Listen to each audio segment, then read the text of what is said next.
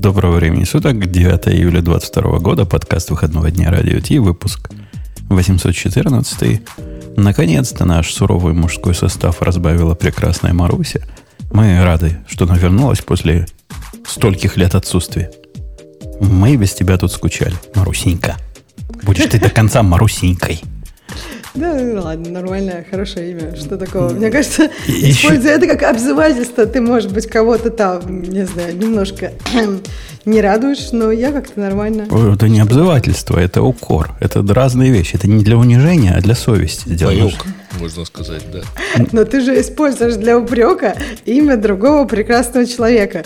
Ты можешь как-то мое имя там это коверкать. Имя нарицательное. Ты а, ничего не понимаешь. Имя нарицательное. Это общее, общее да, название для подкастерицы, которая пришла к нам и ведет себя в последние три выпуска, ну, прямо скажем, так себе. Так себе. Поехали реклама, а потом дальше будем с подкастерицей разбираться.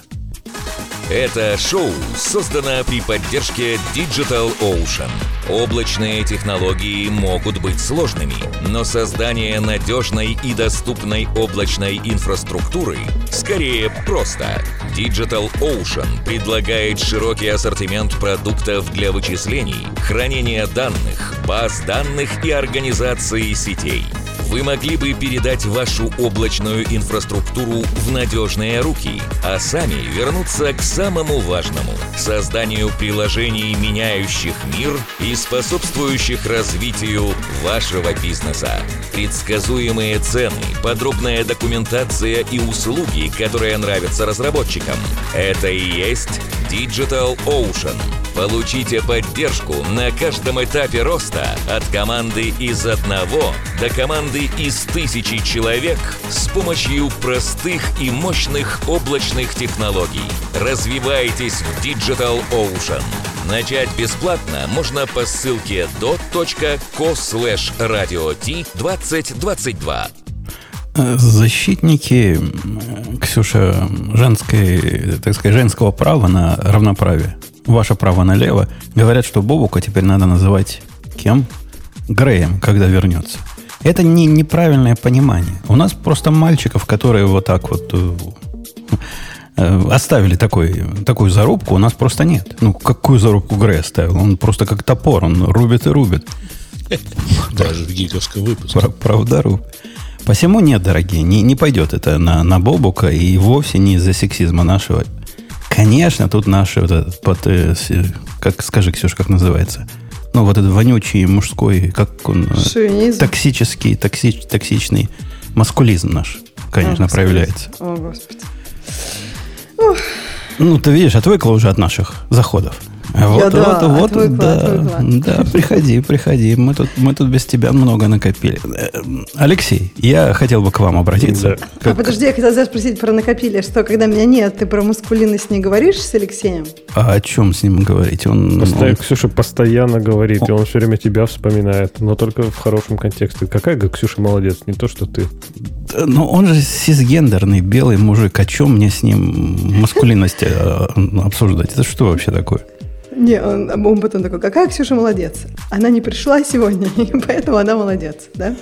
Нет, я, я так никогда. Я наоборот жалуюсь в начале шоу, что всего три гада. И где прекрасные четвертины с пятеринами подевались. В общем, страдаю. Страдаю глубоко в душе.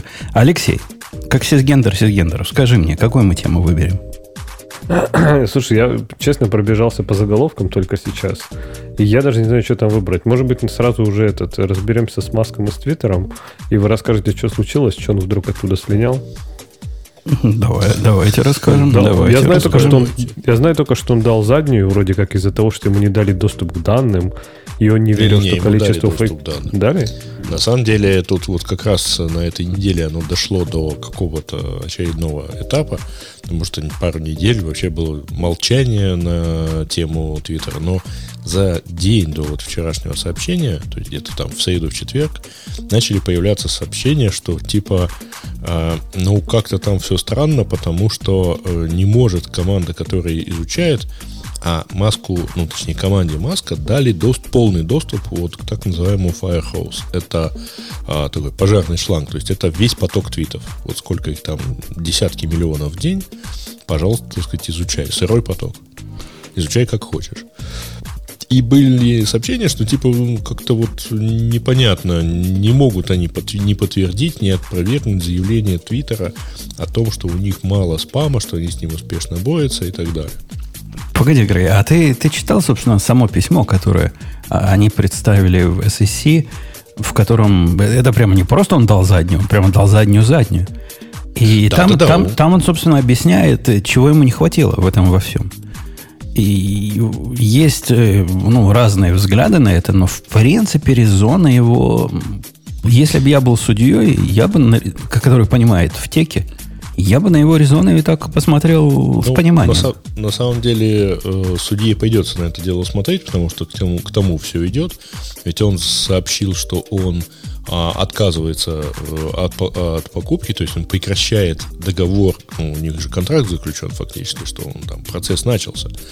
А, и он прекращает это потому, что, а, значит, э, у них э, есть сомнения в, во многих, как там написано, существенных заявлениях Твиттера относительно аудитории, уровня спама и так далее.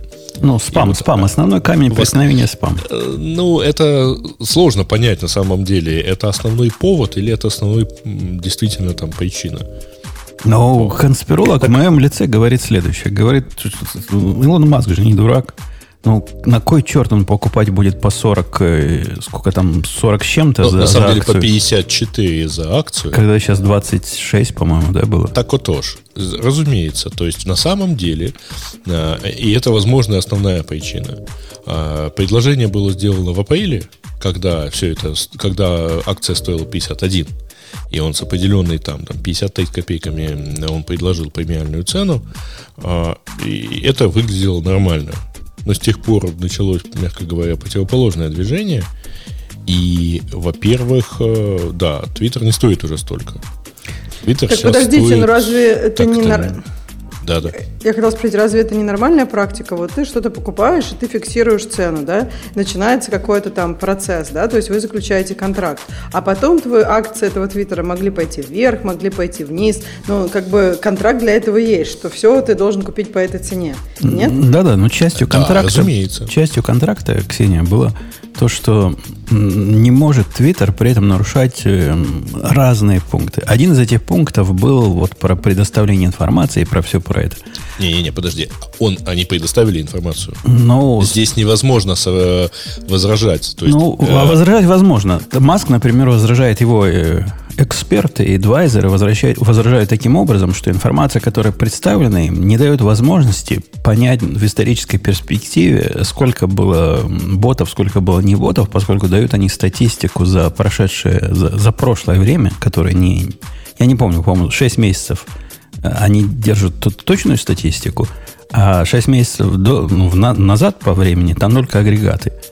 И вот по этим агрегатам он говорит, нет никакой возможности понять там все, что ему надо понять. Поскольку есть только общие циферки, там э, свечечки собранные, и, и данных мало. А странный а вопрос. Twitter... А это... Да, Ксюша, а мне просто интересно, а это у типа у Твиттера нет этих данных, или они специально не дают маску? Потому что нет. я помню, что Твиттер же там очень долго, помните, рабочие работники Твиттера прям конкретно возмущались, там чуть ли на забастовки не выходили, что вот мерзкий Баск пришел и сейчас, сейчас нас всех купит. То есть, типа, они не дают или не имеют таких данных? Нет, это нет, понятно? Они все дали, что у них есть. Но не факт, что они все дали. То, что они дали доступ к трубе, которая сейчас, речь-то не про сейчас идет. А речь идет про то, что было 7 месяцев назад. И это, кстати, не единственная причина. Вот это спама, спама процент, который он утверждает, подозревает, что на самом деле около 20, хотя они утверждают, что 5. Это одно из.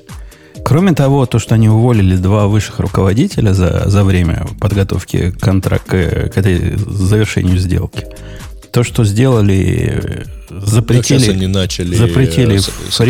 очередной. Ну, он на фриз наезжает. Харинг фриз сделали. Это, с его точки зрения, подрывает легитимность всего, всех вот этих предусловий, которые он поставил. Я, то есть совершенно ясно, что никакой суд не заставит его Твиттер купить. Э, почему? Ни один суд ну, не может заставить... Не, не, подожди секунду. У него есть э, то, что называется Biden Agreement. Ни один обязывающее соглашение. А, ни один суд не заставит его купить. Суд может заставить суд его может выплатить. заставить выложить, скажем, 17 миллиардов долларов. Не может. В этом контракте может. есть миллиард, а там миллиард долларов. Неустойка не, же там есть, нет? Нет, это секунду, ребят. Вот тут начинается, так сказать, э, все, на что рассчитывает Твиттер. Значит, во-первых, э, э, да, миллиард неустойки, это, конечно, да. Но при этом тут можно вытянуть все, что Маск писал в Твиттере на тему акций Твиттера и самого Твиттера, и начать предъявлять э, претензии по поводу нанесения ущерба. Ой, я вас, более... я вас умоляю. Это настолько параллельная вселенная и параллельная реальность, в котором вот такое дело может выиграно быть. Я бы на вашем месте, Грей, даже не рассматривал эту, эту теорию о том, что им что-то выгорит. Если миллиард выгорит, в чем я лично очень сомневаюсь, это уже будет круто. Но ожидать, что какие-то неустойки, и они на Маска смогут падение их акций в два раза повесить, ну, это, это полнейшая, беспрецедентная дичь дичь. Не будет не, ну, такого. Ну, слушай, это совсем отдельная история, да. Это они могут отдельно спорить. Мне интересно, вот что сейчас будет происходить. А, смотри, Маску же нужно доказать, что что-то было не согласно их агриментам, правильно? И то есть, ну, ты считаешь, что... Как бы, мне кажется, все понимают, и судья тоже понимает, что у Маска может быть такой альтернативный мотив, да, просто акции подешевели, не хочется только платить. Поэтому он, как бы, ну, там должно быть что-то substantial, что-то настоящее, настоящее в этих документах. И я не знаю, это вот тебе кажется настоящим, что им нужны данные э, там, истори- в историческом контексте супер подробные, э, чтобы, чтобы вот этот вот агримент считался выполненным? Трудно сказать. Я, я, собственно, агрегированных данных не видел. Если бы посмотрел, мог бы... Вот если бы меня пригласили как в суд, как эксперта, посмотрел бы, я бы сказал. Но поскольку я их не видел, и не знаю, что за агрегации и какой уровень, так сказать, гранулярити у этого всего, Пускать абсолютно невозможно, только спекуляция. Я могу себе представить такие агрегированные данные, из которых нифига непонятно. Но представляешь, у них данные, которые говорят, у нас за э, там 7 месяцев назад за день было 17,5 не знаю, миллионов э, уникальных заходов, из них 3,5 написали по твиту. Ну и чего это ему даст? Так нет, в том-то и дело, что, мне кажется, любые данные, э, ну, когда ты агрегируешь, ты же агрегируешь чем-то с какой-то идеей, да? То есть, что тебе нужно, какой сухой остаток. И в том-то и дело, что другой сухой остаток ты оттуда уже не возьмешь, да? И если там в договоре прописано, что они хотят что, вот мне вот это интересно, то есть они хотят какие-то выводы про спам делать? Ну, если предположить, что Маск э, смотрит на эти агрегированные данные с точки зрения спама, ну так, намеки такие в этом письме – я с трудом себе представляю, что Твиттеру было бы интересно агрегировать данные вот для такой метрики. А какая им разница, сколько было спама? Им да, больше, на, больше на активности, самом деле, у них лучше. есть эти данные. А, они собирали эти данные, они их предъявляли. Тут, ты понимаешь, в чем дело? Э, дело в том, что э, договор, вот, который они заключали на сделку, в, в нарушении которого обвиняет Маск, что вот типа там же э, обвинение выглядит так, что они в прошлом врали на тему, э, делали там неверные, э, так сказать, заявления на тему тоже борьбы со спамом, вот сколько они там забанили, с какой процентом, 5% или больше, или там, или меньше. И э, для того, чтобы выйти из этого вот сейчас договора, надо не просто, условно говоря, сказать, а, они мне ничего не дали, да, а вот по их данным ничего не понятно. Тут надо доказать, что вот они тогда-то врали. А здесь есть еще э, интересный момент. Э, дело в том, что Twitter на протяжении нескольких лет привлекал, например, и инвестиции, и размещал облигации а, где э, в проспекте, соответственно, вот все эти данные тоже приводились. И есть инвесторы, которые, так сказать, деньги вложили, и есть аудиторы, которые эти все утверждения проверяли как-то. И Маску придется и их заявление опровергать. То есть, представляешь, там вот вышла против него большая четверка, и он им пытается объяснить, что не-не-не, вы, ребят, тут ничего не понимали. Ему, ему не надо опровергать никакие заявления других сторон. Ему надо, чтобы получить. Да ничего подобного. Что Все, он... что ему надо доказать, то, что на основе данных, которые были предоставлены ему, невозможно было сделать вывод о том-то, том-то и том-то. Нет, он, он заявляет, что они э, делали неверные заявления. И ему, соответственно, надо ложность этих утверждений доказать в прошлом. Ну, там, там же еще есть история про вейвер, который подписали они. Там, там, там все сложнее. Там все прямо реально сложнее. Ситуация Маска не такая плохая, как кажется со стороны. Лично мне кажется, что все это закончится пере, пере, переговорами, снижением цены и, в конце концов, покупкой, по, потому что Маску кажется справедливой ценой. Мое такое предположение. Никаких миллиардных неустоек никто платить не будет. Все это, все это закончится счастливо для Твиттера, потому что для Твиттера это, простите за, за мой французский, полнейшая жопа, если он уходит из этой сделки сейчас. Вот просто реально, реально будет плохо. Я думаю, они пойдут на, на 27 или ну, сколько он там сейчас предложит. тоже достаточно серьезные ребята. А, а почему ты думаешь, а, что для Твиттера да, будет плохо? плохо? Да, что, что такого специфичного случилось? Но всем понятно, почему Маск не хочет покупать. Даже не потому, что Твиттер плохой, а потому что сейчас рецессия, все упало. Ну зачем Маску платить два раза больше? Ну, как бы... Ну, а зачем он соглашался-то в апреле месяце? Так нет, это ну, же его предложение не... было. Так никто же не знал, как бы, понимаешь, никто Извините, в будущее не верит. А, а, это... Слушай, ну, Ксюша, но Twitter, фишка в том, Twitter... что контракт был так составлен, что у Маска есть способ из него выйти. Тогда он из него выйдет просто, правильно? Твиттер, Ксюша, Пока непонятно, уникальная компания, с которой считается исторически следует трендам ваших. То есть, если ваши на 50% упали, то и Твиттер падает на 50%. И их так предсказывают, что у них, что у них произойдет. Но кроме того, у него есть еще, в отличие от вас, э, по-моему, 160 множитель. Ну, то есть, э, они стоят в 160 раз больше, или в 120, я не помню, в какое-то сумасшедшее количество раз больше, чем на самом деле они денег зарабатывают. У них есть вот такой дисбаланс, который явно настроен на выход.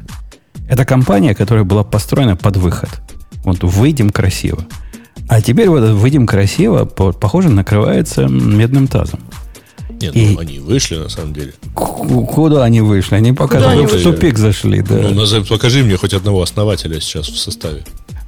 Выйти с точки зрения Твиттера, а не с точки зрения Бородатого. Как, как Твиттер может из себя Твиттер, выйти? Твиттер ну, публичный же. Я Твиттер публичный, они вышли вполне себе приятно.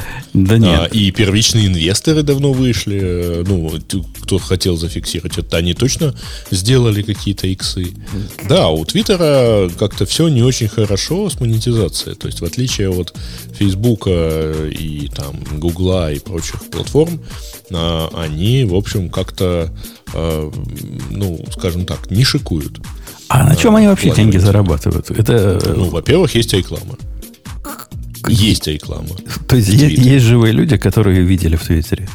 Ну да, я регулярно. В Твиттере постоянно реклама. Да, а, может, я не вижу, потому да. что вот в этом альтернативном клиенте сижу. Может быть. Или невнимательно смотрю. Ну, на самом деле, нет. В Твиттере есть реклама. Она там, в принципе, даже неплохо работает, кстати. А плюс они действительно продают вот этот доступ к потоку твитов довольно долго. И у них были другие схемы монетизации, типа продажи а, результатов, ну, продажи там потока твитов для мониторинга, ну, там, условно, а, общественного мнения или еще чего-то там. Во всем этом, э, во всем этом развитии событий меня, знаешь, что Ксюша расстраивает? Мы-то чего ожидали? Мы, вот это, представители консервативно-республиканской. Придет сейчас Маск, наведет порядок, устроит... И разбанит Трампа, ага. Да бог с ним, с Трампом. Разбанит э, вот этого ну, психиатра нашего любимого. Петерсона. Это да. Алекса Джонса, что ли? Петерсона разбанит. Ага.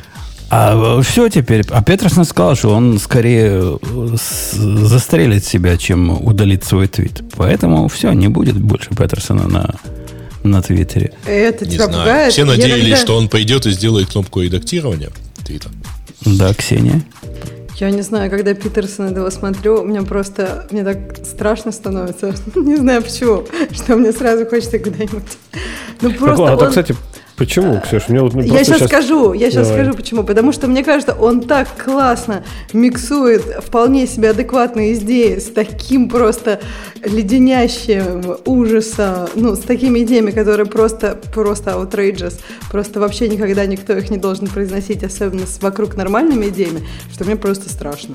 Ну, то есть, мне кажется, таки, от таких людей вреда может быть гораздо больше, чем, типа, не знаю, от Трампа, например. Не-не, он часто иногда несет полную чушь. Я не спорю. Вот, да. Ну, ну да, но тем не менее, я к тому, что он, не знаю, вот если реально его послушать, он ну, достаточно часто, я знаю, что его принято ненавидеть, назвать фашистом и вообще гнобить всякими а, плохими словами. М-м-м.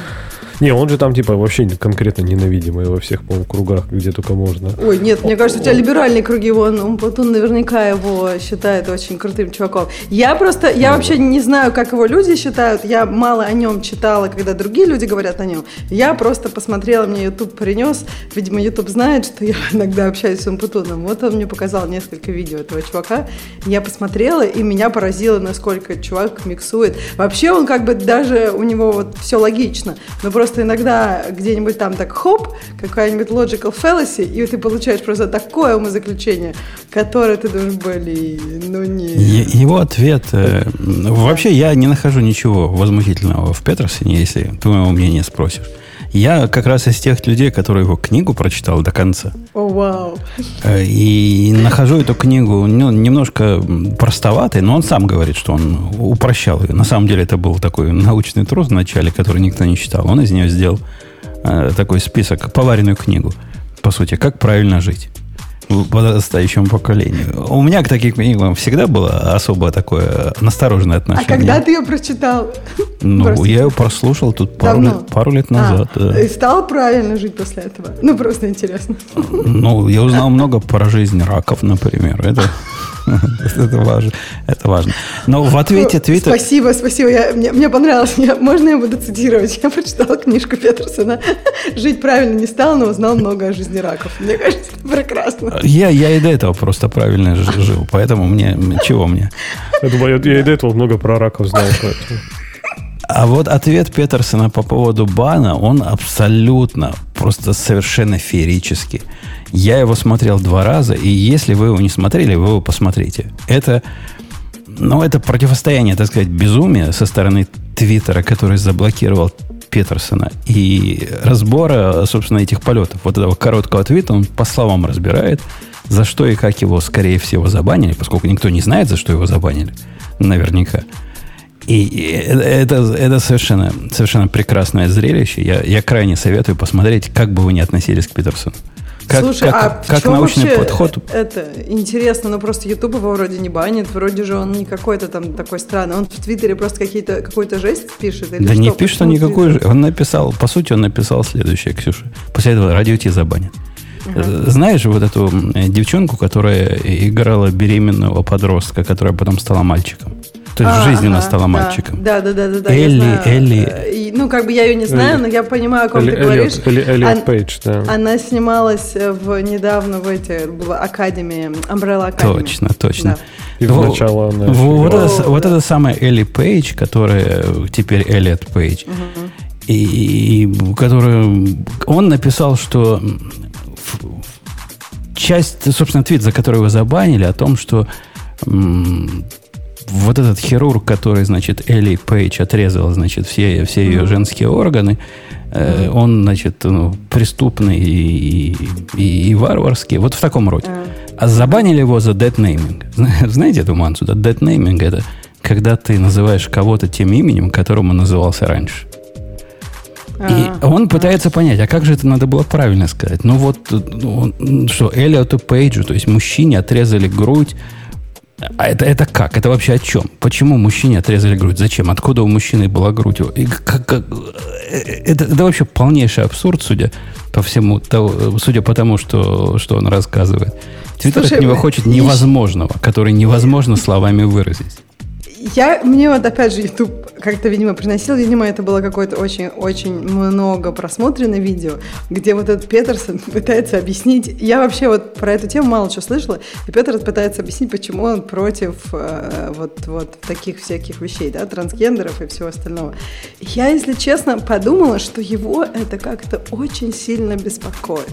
Знаешь, вот эта идея, что есть в России главные гомофобы, что они сами кто, и вот тут мне тоже, если честно, показалось, что его идея как-то это сильно... Вот знаешь, бывает такое, что у человека прям вот про что-то прям душа болит. Тебя... Вообще, надо, слушай, сказать, ты... надо сказать, Ксюша, он, просто, он, не я... сильно, он не сильно на эту тему заморачивается. А, слушай, если ты говоришь, что его за это забанили в Твиттере, а Нет. мне YouTube приносил, это было самое его что, А что значит, за это? что значит за это? Ну, его есть... забавили конкретно за то, что я сказал за да. такую фразеологию, ну, вот, вот, которая, вот с ему... моей точки зрения, является единственно возможной в этой ситуации. Ой, так, господи, ну всегда можно ну, сказать как-то по-другому. Как? Я... Как? Э, скажи ну... мне, как сказать как мужчине отрезали женскую грудь, ну, не, не знаю, вот по, по, по-русски говорят, что э, там, не, кто, кто, кто нынче является там тем-то, тем-то. То же самое на английском можно сказать. Нельзя, ну, это, будет, есть... это будет тот же самый dead Нельзя такое сказать. Нет, ты можешь сказать реальное имя текущего человека, сказать, ну, как бы имея в виду, ну, и, и добавить, что вот now, now this person is called, бла-бла-бла. Да, и тебя забанят в Твиттере все равно. Нет, новое имя сказать, не забанят тебя, Забанят? Новое. Это dead naming. Ксюша, Почему? Ты, ты, ты, потому что ты проверишь твит, твиттеровские в смысле, правила. новое имя можно говорить, старое имя нельзя говорить. Конечно, что? старое ну, имя нельзя говорить. Говорю, То есть ты говоришь, мужик... Who is now is... Да-да-да, мужик, новое имя, мужик да. который ну, сейчас что? Эллиот, которому Подождите, отрезали есть, грудь, э... когда он был женщиной, вот ты так предлагаешь построить фразу, Подождите, да? то есть вот э, человека за употребление фразы «тот, который раньше назывался принцем, надо было убивать»? Обязательно. Mm-hmm. Э, я... Нет, а, Ксюш, можно мы потом быстрее, пока мы не ушли с этого? Ты, Ксюш, так намекала, что, мол, дескать, у него там свои какие-то проблемы. Я вот, кстати, за что действительно уважаю этого человека, про свои проблемы он говорит совершенно прямо. То есть он не, не, не... Если ты смотрел его интервью личные, э, например, с этим, с Расселом Ховардом, правильно я сказал, да, Рассел Ховард, который стендап этот комик, он это человек, который действительно себя, в принципе, неплохо понимает. То есть из разряда не то, что, знаешь, такой весь страшный гомофоб, потому, потому что гомофоб, потому что у него там латентные фантазии какие-то. Нет, типа он прямо говорит, он психолог, он не, не психиатр, а психолог, да, но он э, себе так же строг, как другим. То есть нет такого, что, знаешь, на других бросается, а сам такой весь нежненький и беленький, пушистенький, лишь бы меня не трогали. Нет, он, он жесткий чувак, но к себе он жестче всего. И, и Ксюша... э, знаешь, я скептически отношусь. Я слышала, как он говорил про свои заболевания. Мне кажется, во-первых, ну, как бы, я не знаю, говорит он это о себе, но он очень похож на нарцисса. Нарциссы обычно думают, что они себя понимают хорошо, на самом деле они себя понимают плохо, потому что селф-рефлексия у них развита очень плохо. И поэтому даже если он классный психолог, он может офигенно остальных понимать, но себя, если у него действительно есть нарцисси- нарциссические наклонности, которые, ну, по-моему, у него очень видны. А у кого то... из нас нет их? У многих нету. То вот, вот ты думаешь, у тебя нету? Нет, ну, у меня есть, но у меня их действительно мало по сравнению с другими людьми. Ну, это не обез... так это не ты наоборот, у меня другая... это со своим э, психотерапевтом. Да, я проговорила это со своим психотерапевтом, у меня другая проблема. У меня проблема там с границами и со всем. У меня типа наоборот. То есть любой нарцисс э, очень легко меня прогибает. Если что, если мы хотим поговорить о моих проблемах, этот канал перестал быть каналом про аниме. Э, я, я Питерсону готов все. Я, я не совсем согласен с ним. Но за то, как он дискутирует с коммуняками, вот за это я ему многое готов простить. Это один из самых вменяемых э, людей, которые используют так много правильных слов в разговоре э, с, с идейными коммунистами, а у него с марксистами прямо целый ряд дискуссий есть. Они вообще не связаны вот с этим совсем. То, что ты все считаешь бигот и вот это все. Хотя как женщина ты должна, наверное, его наоборот поддерживать. И феминистка. Э, вот послушай его, вот эти дискуссии, может тебе понравится с, с завзятыми марксистами. А что мы считаем, что марксисты это нынче опасно? Я вот просто не понимаю. Вот, а, ну, не опасно, уже не опасно. Нет, а раньше, мне кажется, были опасны. Нам, опять же, вот э, мне хочется, чтобы меня кто-то разубедил, потому что для меня это как бы очень понятно. Вот дали марксистам попробовать, да, об тестировании. Вот был, э, вот тут вот марксизм, а тут вот нет. Тестирование это хорошо, да. Нет, ну оно, оно просто провалилось настолько эпично и настолько настолько классно, что ты просто как бы, ну, просто все люди, которые продвигают те же идеи, я просто не понимаю, это явно у них, э, опять же, мы возвращаемся к каким-то э, наклонностям тут и проблемам, а не, ну, с экономической точки зрения, с любой научной точки зрения. Так, подожди, а где просто... оно, где провалилось, ну, то есть, В Советском Союзе. Ну, а мне что, кажется, да, там был не марксизм? Нет, ну, да. ну там, ну, как бы продолжение так, марксизма. Ксюш, ты не выдержишь, я боюсь, и получаса дискуссии с убежденным марксистом. Он тебе расскажет, что там был не марксизм, там ага. были перегибы, там был ага. сталинизм, там было ага. еще чего-нибудь. Ага. И вообще всячески мешал коварный Запад. Ну, ага, Петерсон, понятно. Ксюша, в отличие Ладно. от тебя, который да. кивает на прецеденты, ага. он, он тонко по этому поводу спорит. Там длинные многочасовые беседы, где он... С кем я смотрел, как он разговаривал? Скажите имя главного марксиста современного, канадского вашего. Ленин. Нет, такой же, но другой. А, у них в Канаде это все популярно. Слушай, вот это прикольно, да, это может быть. У них в Канаде они. Да ладно, туда, у них в Канаде. У, у нас в Америке среди вот этих поколений моей дочки, вот это поколение Z, у них, по-моему, 20% говорят, что марксизм это хорошая идея. Слушай, ну, они просто не в теме. Они же вообще молоды все. И книжки уже не читают, только один он этот ТикТок смотрит. Ну, конечно. И шансов, что они поумнеют, уже прям немного. Если они там... Как, как моей дочке 21 год, но она не, не говорит про марксизм. Она говорит про этих, про биготов. Как, как и ты, что вот-вот, вот он плохой человек, потому что его речь может вызвать насилие что с моей точки зрения абсолютная дичь. А и, что и такое big это? Я просто хочу on the same page с тобой быть. Что ты имеешь в виду? Ну, когда ты приходишь и говоришь, ага. ты умпутун, несешь ага. возмутительную хрень, которую, да. например, Леха послушает, возьмет ага. винтовку. Ну, вы знаешь, как был вот этот, э, у которого женщины были, Мэн, Мэнсон, да, его звали? Мэнсон? Мэн, Мэнсон?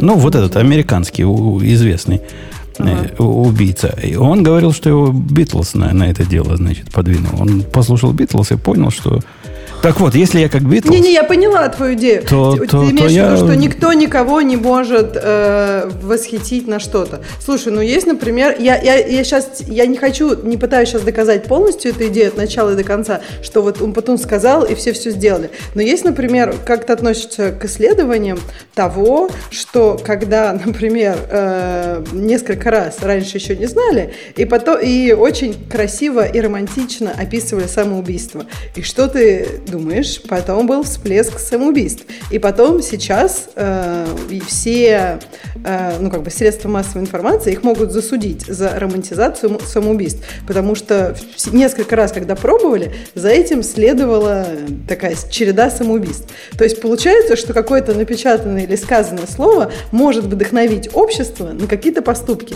Конечно, это где-то заканчивается. Я не говорю, что, не знаю, Петерсон там это источник главного насилия, источник в мире. Просто, ну, вот есть взаимодействие между сказанным и реакцией общества. Ну, не то, что прям за насилие, ты тоже его немножко Я вообще, да. Рисуешь. Так это он потом сказал, я вообще не сказал, что он за насилие. Мне просто, если честно, мне кажется, некоторые идеи, меня удивили идеи там про женщин. Я уже не помню точно, что, но он бы точно не одобрил, что я тут сижу, а вы со мной беседуете. По-моему, у него там четко место женщины вот, вот там. Да нет, нет ничего подобного.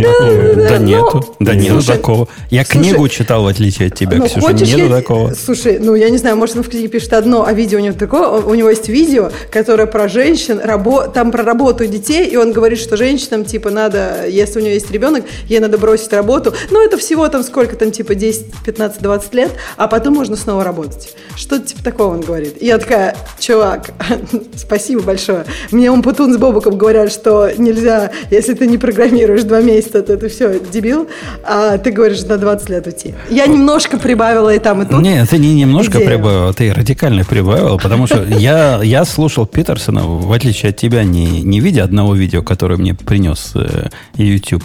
А, но твои э, реакции прямо так э, поразительно напоминают разговор с моей дочкой. Это удивительно. Она вообще Питерсона ни разу не видела, в отличие от тебя. Но ей и не надо. Она знает, что он вот этот самый бигот. И знает, что таких, как он, надо запрещать вообще везде. У него твердая уверенность, что вот хорошего он не скажет, а если он что скажет, то от этого, значит, произойдет насилие во всем мире, Слушай, и звезды подожди, зайдут, зайдут кажется, за горизонт. Давай вот, если вернемся к психологии, мне кажется, у тебя сейчас есть очевидная и четкая проекция. Смотри, вот ты мне говоришь, я как твоя дочка, два человека, да? Твоя дочка Питерсона не смотрела, у нее есть некоторое мнение. Я тебе цитирую видео, которое я смотрела, но в то же время твоя проекция не позволяет тебе видеть меня и отвечать мне на вопрос, а ты видишь во мне сейчас свою дочку. А из интереса, кстати, а ты можешь его найти? А ты можешь Могу, найти, я постараюсь найду. Есть... Наверное, в своей истории я поищу. YouTube истории. Принеси нам видео, мы посмотрим, где, где он был. Так, давайте так. Мне кажется, у него было... Давайте так, мне кажется, у него было там что-то... подкаст про технологии? Пять лет. Он сказал, ну, это какие-то там пять, типа, пять больше лет, э, и как бы можно на них забить, и как бы, ну, типа, не работать. Нет, там зависит от контекста. Он тоже, скажем так, иногда он говорит неоднозначные вещи, но в контексте они имеют смысл. То есть, если вырвать кусок из видео, видео, он действительно выглядит как злобный фашист. Не-не, я там посмотрела смотреть... перед этим полчаса, все нормально ну, было, все говорю, шло да, хорошо. А потом он такой хоп мне да. говорит, типа, забейте, как бы, если у вас есть ребенок, э, еще он очень четко говорит, что, ну, вот для женщины ребенок это самое главное. Для мужчин это пофиг. Типа, вот мужчине надо продолжать работать, а женщине надо уйти. И как бы с одной стороны, я считаю, что это вопрос, который надо обсуждать. И есть куча женщин, которым кайфово уйти. И мне кажется, стоит уходить. Но вот мне не нравится радикализм, с которым эта идея подается. Мне кажется, это такой лейбл, что если она не уходит, значит там это все плохо. Мне вот это очень понравилось. Так, а был ли лейбл? Лейбл это ты добавил или он добавил? Вот в чем вопрос. Ну, мне кажется, он говорит, что... Ну, он просто там... Мне... Смотри, он там что говорит? Он говорит, что вот, если вы там не уйдете, вы будете жалеть, э, это же не так немного лет, надо быть в это время с ребенком, женщине, только женщине. И мне кажется, что, ну, это как бы такой легкий шейминг, Слушай, типа, ты, ты, ты будешь уже... жалеть. А, представь себе на секунду. историю рассказываешь. Да, да, да, я, я, же, я же сказала, что я немножко добавляю, добавляю. Две, да, да, две да. совершенно разные истории. Согласна. Я, Первое, я что же... злобный, так, злобный токсичный мужик, который говорит, что тебе не место у нас в подкасте, потому что у тебя ребенок, а второе... А у меня ребенок, понимаешь? Вот мой а ребенок второе... сейчас... У него еще есть этот возраст, который я должна просто э, ребенка смотреть в рот ему и не, не думать ни про какие технологии, понимаешь? Не, а, а, а, а скорее всего то, что ты второе сказал, то, что он просто сказал, ну да, вот он считает, например, его мнение, что женщине важнее провести время с ребенком. Ну вот так вот он считает. Его, его, его мнение, Леха, токсично и, и ужасно. Его надо, его надо Нет, закрыть. подожди, а что значит его мнение? Ну, как бы, то есть, типа, он все, что он сказал, что это его мнение, и он никому, как бы, типа, его не навязывает. Вот это мы имеем в виду. Или в этом я идея. Я тебя удивлю, Ксюша, мне кажется, любой разговор надо с этой точки зрения воспринимать, даже наш. То есть да, все, что но мы же... это исключительно мнение, которое, ну, в принципе, тебе, может, ну, не нравится, твоему Да, оно так я говорю, мне не нравится его мнение. Ну, а, а я не понимаю. То есть я, я про это говорю, мне не нравится его мнение, оно мне кажется ну, неправильное. А, э, как вот, например, если бы ты сказал, что там, я не знаю, в бинарной системе три, три числа, 0, 1 или там, не знаю, и минус 1, то я бы сказала, ну, неправильно правильное. Ну, так и тут я считаю, так что... Не, это было бы объективная реальность. Это было бы объективной реальностью, Ксюша, в отличие от, от того, о чем мы говорим. Э, давайте согласимся с Котофеем, который пишет, что задолбали философствовать. Я с ним полностью да. согласен. Ксюша, ты задолбала нас всех философствовать. Не понимаешь ты Питерсона? Не понимаешь ты Питерсона? Так и скажи. Не смотрела, не знаю, но осуждаю. Молодец. Согласны. Привез, принесешь ссылку, мы тебе объясним, в чем ты не права. И это будет вот этот или, или, за Шеми, или за Шеми Питерсона. Такой тоже вариант есть. Мало есть я, я, я очень критично его воспринимаю тоже. Он действительно такой человек, который супер неоднозначный. То есть но, но согласись, Леха, он такое количество красивых слов использует. Я, кроме него, ни одного лектора не знаю, который так много красивых Нет. слов использует. Он, он уделал как-то у нас эту самое главное, я его зауважал, эту э, диктора на сайте TV у нас, как, как же ее зовут, блин, я забыл, Сьюзан. Короче, очень известная тетка, которая разносит всех на интервью. В общем, к ней типа страшно попадать. К ней сходил принц Эндрю, ему сказали, ты дебил к ней пошел, блин, она тебя размажет. И у нее был Питерсон, и она тоже что-то на него набросилась, такая, как вы там можете провоцировать аудиторию, там вообще такие слова говорить. Он такой, подождите, а вы сейчас не это делаете? Вы меня провоцируете, чтобы вызвать от мою ответную реакцию, и чтобы, ну, типа, добавить немножко интереса в интервью. И она такая, а, ну да, вы меня поймали. Слушайте, ну это же вообще про разное. Он потом говорил, что он про красивые слова. Мне кажется, любой ректор, если ты откроешь лекции Гарварда, практически любой ректор, не техническую лекцию, нормальную, вот лекцию по философии, будет вообще офигенски говорить. Не, я, не я ведь смотрел, смотрел его с другими вот такими, как он, ну вот этими ага. болтологами, ага. профессиональными разговорщиками он их э, с точки зрения красоты изложения делает как стоячих. Причем он абсолютно не задумывается о том, обо всем об этом. И для меня это кажется поразительным, поскольку меня так неправильно английскому языку выучили в свое время, что учили вот, этим, вот этому всему, как он разговаривает. И я за всю жизнь не смог это нигде использовать. А вот смотрю на него и прям поражаюсь. Вот человек смог. Вот у человека есть область, где он может все это использовать. Мне он, мне он этим тоже интересен в том числе. Давайте о чем-нибудь э, более техническом Я поговорим. Я хотел добавить, э, если вы закончили с философией, э, что все-таки интересно будет посмотреть, как они попадаются, потому что с другой стороны выступает тоже достаточно интересный чувак, если помните такого Брэд Тейла. наверное, не помните. Это основатель FriendFeed, которого, который потом был э, CTO Фейсбука, а сейчас он вообще-то Chief Product Officer в Salesforce.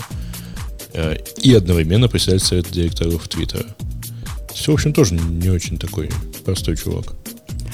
У нас есть тема, давайте что-нибудь легонькое, легонькое. А на чем мы с Ксюшей сойдемся, наконец? А то мы все в параллельных вселенных. У нас же есть какой-то э, компромисс. Так а наоборот же классно. Это же шоу, там все такое. Нет? Конечно, конечно. За, мы... за, это, за это банят, Ксюша, сейчас. Поэтому тут лучше мы про технологии. Ну, это вас забанят, меня не забанят. Я же... Тебя не забанят. Я транслирую нормальную повестку, так что все хорошо до своего штата. Нормально это мейнстримовая повестка. Никогда мне мейнстримовая повестка не казалась нормальным. 12 шагов, которые приготовят тебя, Ксения, и тебя, Грей, поскольку нам с Лехой уже поздно. Перед тем, как ты собираешься транзишн устроить. Транзишн не, не в противоположный пол. Не подумайте, что это продолжение прошлой беседы. Нет, а транзишн из монолита в микросервисы. Что надо сделать э, нам всем с точки зрения автора до того, как мы пойдем на вот эту калечащую операцию? Алексей? Да, я думал, ты нам расскажешь про по Нет, я, я ввел, ввел. Так, вообще статья это... Вбросил, я бы сказал. Статья, статья это, когда я ее читал, дойдя до одного пункта, на котором я лично зацепился. До первого? Нет, не до первого. Сейчас расскажу до какого. А, там был какой-то пункт, который мне прямо явно показал, что это, наверное, рекламный вброс. А, монорепа, монорепа наверняка. Положите все в монорепо. Нет, это, по-моему, про... Там был пункт у них про э, инкрементальный CI, который понимает в монорепе в вашем, какие части его компилировать. Ну, вот это, знаешь ли, мечта. Мечта монорепистов. Как мы сделаем наши CI, чтобы они компилировали частично. А, а потом я сразу подумал, наверное, это как-то вброс какой-то. Посмотрю, а статья от Semaphore CI – который вот это инкрементальное частичное CI показывает как одну из своих основных фич. Судя по всему, для этого все это и писалось. Я удивлен, как ты мимо монорепа прошел вообще. Ну, монорепа... тебя там просто уже не начало так возмущать. Мы, мы, мы все, все там были в свое время. Но с чего, с чего нач, начинает автор? С того, что сначала пойми, дорогой читатель, во что, на что ты себя обрекаешь. Я правильно перевожу его первый пункт? Ну да, убедитесь, что вы знаете, во что вы ввязываетесь. И здесь, мне кажется, даже здесь уже вот я так, не знаю, читаю. А, а типа, а что это значит? То есть, пока ты не ввязался, ты, скорее, скорее всего, ну... Ну, то есть, как ты можешь, сидя и думая, просто заранее понять, какие у тебя проблемы, например, будут с микросервисами? Да фиг их знает. Возможно, вообще то, что ты не представляешь, то, о чем ты переживаешь, проблемы не будет, а то, о чем ты понятия не имеешь, проблемой окажется. Поэтому тут не знаю, мне кажется, сколько угодно можно думать, но, возможно, не, еще не додумаешься. Ну, не, не совсем так. Я думаю, даже Ксения, при том, что она фронтендер, она знает, что когда про переход на микросервисы говорят, сразу чего упоминают? Во-первых, вам понадобится распределенный какой-то мониторинг, который будет все про все знать и все, от всего собирать. Это жутко сложно, ну, с точки зрения тех, кто эту идею дает. Во-вторых, вам понадобится распределенная транзакция, которая по большому счету не делается. В-третьих, вам понадобится а, живучесть всего этого хозяйства вместе взятого, чтобы ваш распределенный вот это все не падал как монолит в случае, если один из микросервисов. Вот это мы все знаем, это, это ведь проговорено многократно, даже если ты никогда этого не делал. Ты что-то где-то читал или в радио те слышал? Ну да, но все равно, мне кажется, какие-то вещи ты их не понимаешь, пока туда, типа, пока туда не ввязался, да, то есть тебе, не знаю, иногда кажется, что, например, то, что у тебя сетевые вызовы сейчас появятся, вот это проблема, и надо что-то с этим делать. И ты там обвяжешь все это, я не знаю, миллионом разных гейтвеев, э, каких-то middleware'ов, э, две кавки, которые друг друга реплицируют. Но ты решаешь проблему, которые, может быть, и нет. Может быть, у тебя настолько низкие загрузки, что обычно там 100 рестов, не знаю, в секунду секунду, да было бы нормально. А при какой-нибудь логинг тебе оказалось, воткнул ты кибану, например, и все нормально, у тебя вообще проблемы нет. А проблема есть, потому что теперь, например, слишком много информации, или, например, нет корреляции между этими сервисами, да, и, не знаю, каких-то вещах, и ты об этом не узнаешь, пока тебе не надо будет какую-то проблему в продакшене отловить. А когда надо будет, ну тогда уже поздно, ну тогда у тебя уже есть проблема в продакшене. Вторым пунктом, я согласен, я согласен, не так все это просто, и кто, кто там не плавал, тот не знает. Во вторым, во вторым пунктом надо построить план. А как, как, как люди планируют? Как люди планируют переход к микросервисам? Ну, что, реально есть вот такие люди, которые умеют построить план, как мы перейдем к микросервисам? А и там, причем там, судя по, это, по описанию плана, у него такой типа Big Bang. То есть, типа, сначала у тебя, сначала у тебя все монолит, а потом хренак, и у тебя все микросервисы. В таком случае, мне кажется, действительно надо заготовить план, потому что тут очень много всего может пойти не так. Мне кажется, лучше всего потихонечку резать себе, сидеть его и резать, пока ничего, совсем ничего не останется. Но это в тебе говорит вот этот унылый практик. А если бы ты был теоретиком, ну, с точки зрения теории, согласись, вот если у тебя есть план на 700 страниц, и ты можешь его раздать стопочками разным командам, и разные команды начнут их, э, эти стопочки имплементировать. Не мечтали менеджеры это? Мне кажется, это немножко менеджер, в принципе, писал, не? Возможно, кто-то, да. кто-то из греевских вот этих э, коллег. Э, номер третий. За, запендюри все в монрепо. Ну, что, что может быть правильнее в процессе перехода на микросервисы, как запендюрить все в монорепо? Ну, чтобы не было монолита у тебя, конечно, да? Ты конечно, но оно у Facebook работает, говорят, правильно? У Гугла, говорят, работает. У кого еще работает? Наверное, еще есть пару, у которых это работает. А почему у вас не будет это работать? Не, а еще знаешь, ты, мне кажется, просто в такой картинке мира появляется. У тебя есть, во-первых, в монорепо, да, между этими разными проектами появляется общий код. Некоторые из них подключаются к одной и той же базе данных. И, а потом ты такой говоришь, не, у меня микросервисы, но что-то как-то не работает вся идея микросервисов оказалась полным пшиком. Точно, вернусь к монолиту. Э, вот это четвертое, используй shared CI pipelines. Это про то, что они умеют делать CI-CD поверх монорепа, насколько я понимаю, да? Которая как бы одно на всех, но умеет это избирательно строить. Красиво, да? Вот смотри, как зашел. Он такой, типа, пункт 4, там, бла-бла-бла, используйте shared pipeline. Ну, говорит, ну, если у вас вдруг монорепа, то есть, если вы третий пункт только что прочитали, то у вас, ну, наверняка монорепа. Тогда, конечно, у вас появляются разные интересные проблемы. И такой, вот как их решить? Такой, хм, у нас для этого есть продукт. А может быть, третий четвертый пункт тогда просто выкинуть? Не знаю, не знаю. Эм, значит, надо убедиться, что у тебя достаточно тестов до того, как ты переходишь на микросервисы. О, это да, кстати. Единственное, что я бы сказал, самое главное тут end-to-end как раз. Вот это просто в любом таком рефакторинге массивном, типа выделением этих эм, микросервисов, если есть хороший end-to-end э, набор тестов, которому полностью доверяешь, то вот прям это очень сильно, очень сильно помогает. Ну и, и нормальные тесты, ну, человеческие, там, юнит-тесты, ну, функциональные да, тесты, они да, да, просто да. хорошо иметь. По, по жизни хорошо иметь, удобно. Ну, ну, там, скажем так, все становится иногда меньше уверенности, когда в мире там этих, я не знаю, микросервисов, когда у тебя все интеграционные проходят, но иногда компоненты как-то типа не интегрируются. А end-to-end, который, ну, прям действительно тестирует всю систему, там уже как-то больше верится, что все это взлетит. Следующий пункт. Я как-то не очень понимаю, почему он э, является рекомендацией установить API Gateway или reverse proxy. Типа, во-первых, почему это в одном предложении используется? То есть, ну, реверс прокси это абсолютно техническая вещь, которая решает абсолютно техническую проблему.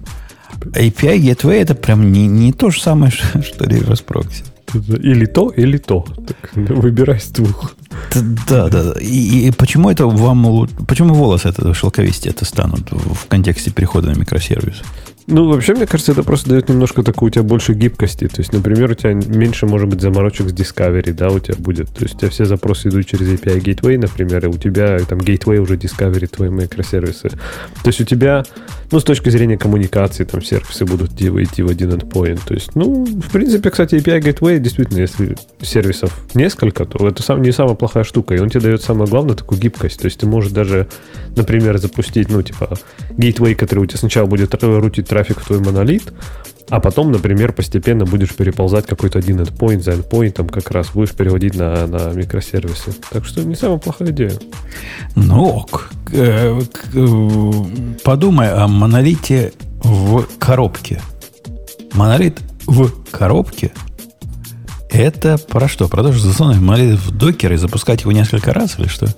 Видимо, да. Там значок докера и кубернетиса нарисован. Ну, то есть докер это значит в контейнер засунем, пункт, а Kubernetes значит несколько раз. Пункт первый. Изучи, оба, изучи докер и контейнеры. Второй. Запусти свой монолит в контейнере. Да, мне кажется, это оно. А, третье. Разработай и запусти свои микросервисы в контейнере. Что-то я не понял. А где тут монолит в, в, в коробке будет после того, как да нет, он просто, он, он просто рядом там стоит и работает.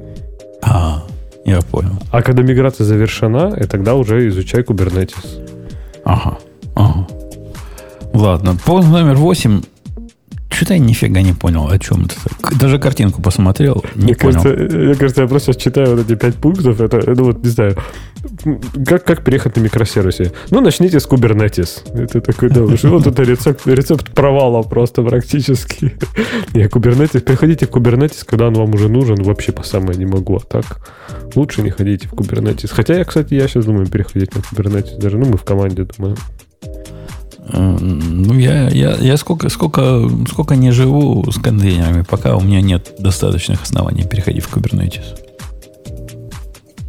Ну, мы хотим больше ради его этого арбака, чтобы типа не давать доступ к AWS людям, а чисто использовать Kubernetes как абстракцию. В основном для пермишенов.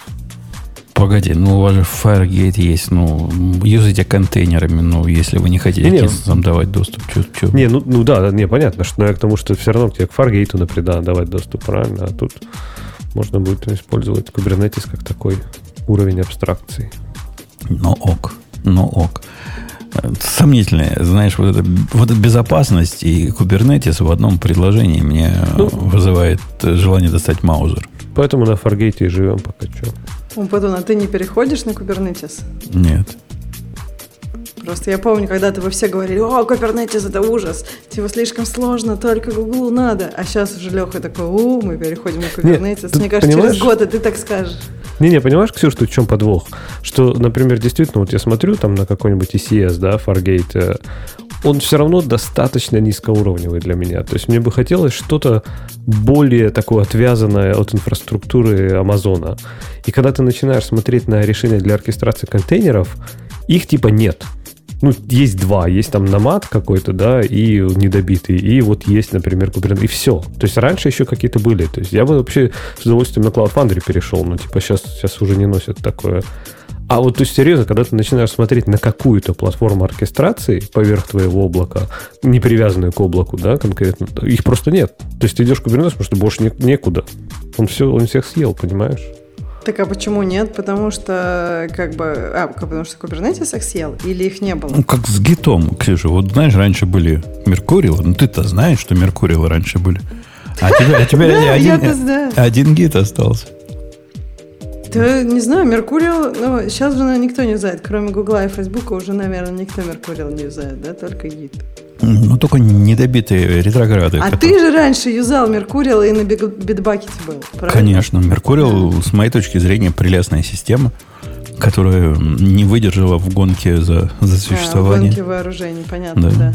Нет, но она выдержала в каком-то виде. Видишь, он ее на самом деле использует достаточно много, достаточно неплохих программистов. Ну, да, программистов, наверное, много используют, поскольку у вас много, но да. две компании на весь мир ее используют, или там три но компании. Две самые большие компании. Ну, ну вот. Ну, вот. как бы. Ну, нет, нет, я согласна, что проиграла, да. То есть, как бы, гид теперь стандарт просто использовать фича, фича, фича флаги предлагает. И это, знаете ли, тоже, мне кажется, в, видимо, их замечательные, ну, вот эти фьючер флаги, они же ведь против CI-CD. Я так подозреваю, их CI-CD как-то умеет красиво с ними работать. Поэтому оно сюда при, прикручено. А как они вообще связаны с CI-CD? Подожди-ка. Ну, они как-то что-то умеют, фича-флаги? Ну, вот, возможно, их волшебный CI-CD, вот этот семафор, как-то это умеет делать. И я уверен, если покопаться в описании, они, в отличие от остальных, умеют с этим как-то вменяемо работать. Модуль... Разбивайте монолит на модули. На модули разбивайте монолит. Э, это, это что значит? В смысле, Go это по пакетам? Ну, типа того, класть. Да. По пакетам класть. Ну, там больше, наверное, типа использовать всякие практики типа доменов, там DDD, bounded context выделять и так далее. Ну, это правильно, вне всякой связи, так сказать, с, с тем, в, в сервис ты это засунул, в микросервис, макросервис, наносервис. Или, как называется большой сервис? Мегасервис. Мегасервис, да. Террасервис. Это всегда, всегда хорошая идея разделять, так сказать. Ну, почему-то, да, при словах монолит у людей возникает такая картинка, просто, знаешь, свалка из кода. Без всякой системы, без всяких там вообще границ внутренних пакетов. То есть, что типа у тебя package main, да, и в нем типа 50 тысяч файлов. Вот это монолит. Ну, типа, ну не обязательно же. То есть, можно и монолиты нормально написать. Да, да, да, да. Stranger Fig Pattern. What? Это вообще о чем? Какая... А, это что-то из Мартина из этого. Strangler Fig. Опутанная... Как его этот? Фиг это... Инжир. Причем тут инжир? Почему он опутанный? Ну, это может быть фиг как фигур, может, это чертеж, нет? А, может. Йоу мое, я не понимаю этой картинки. Э, э, вот это как раз хороший пример простого, видимо, паттерна, да? Смотришь, а, это дерево такое, да, это такое дерево, короче. Strangler Fig — это э, какое-то тропическое дерево, которое я в Австралии увидел. Короче, если вы разбиваете монолитные микросервисы, то нам вам нужно такое дерево, короче. Посадите дерево. И будет все хорошо? Да. Понял, понял. Anti-corruption layer – паттерн. Его тоже хорошо использовать, чтобы коррупции не было. Чтобы взятки Нет, не давать ментам. Не, ну это, кстати, действительно хороший паттерн, и он как раз хорошо идет в свете этого, как называют, э, всяких API гитвеев и прочее. Вот это как раз прикольная штука, я действительно советую с него начинать. И он, в принципе, ну, по, су- по сути, да, это изолировать свой монолит за каким-то уровнем абстракции, и потом постепенно кусок за куском эти абстракции, типа, переводить на твои микросервисы. И чаще всего эта абстракция, конечно, будет какой-то HTTP, там, REST endpoint. Э, decouple data. То есть это decouple data, это в его понимании о чем? О том, что он покрывает каким-то каким репозиторий, да? Я так понимаю. Ну, я, конечно, чтобы у каждого микросервиса своя база данных была. Ну да, independent databases. У каждого, не, это внутри монолита. Он предлагает внутри монолита разбивать вот эти модули, чтобы они ходили в каждый в свой хотя бы таблицу, да, или в свою базу данных. Э, добавить observability. Вот это легче сказать, чем сделать. В монолит добавить observability, да? То есть метрики куда-то пиндюрить, где-то их собирать и где-то их показывать. И то же самое с логами. Ну, идея, несомненно, хорошая. Классно, смотри, первое, первое предложение. Новая система должна быть быстрее, более производительная и более масштабируемая, чем старая. Иначе зачем вообще заморачиваться с микросервисами? Мне кажется, грустная истина в том, что она, скорее всего, будет медленнее, не такая производительная, и, скорее всего, масштабироваться будет примерно так же. То есть это один из, мне кажется, знаешь, таких э, мифов микросервисов, что вот сейчас мы, дескать, сделаем все быстрее, и производительность прокачаем, и масштабируемость прокачаем, и вообще заживем. Ну, справедливости ради, у меня был пример, когда основным доводом к, переход, к разбиению монолита на... Я слово это микросервисы в рот бы не брал, скорее на сервисы. Было как раз то самое масштабирование. И один пример, как, когда получилось. Реально, реально так люди делают. То есть можно разбить на микросервисы и с масштабированием решить проблему. Ну, ты видишь вопрос, когда ты все три туда, да, в одно предложение добавляешь. То есть производительность, масштабируемость и прочее. Ну, ну кого интересует быстрее? Слушайте, а мне кажется, это же получается ортогонально. То есть можно так монолит написать, чтобы у тебя был перфо... ну, быстрее, а можно микросервисы заморочить. Ну, то есть это не связано с такой архитектурой, правильно? То есть микросервисами почему должно быть дольше? Потому что есть какое-то взаимодействие между ними.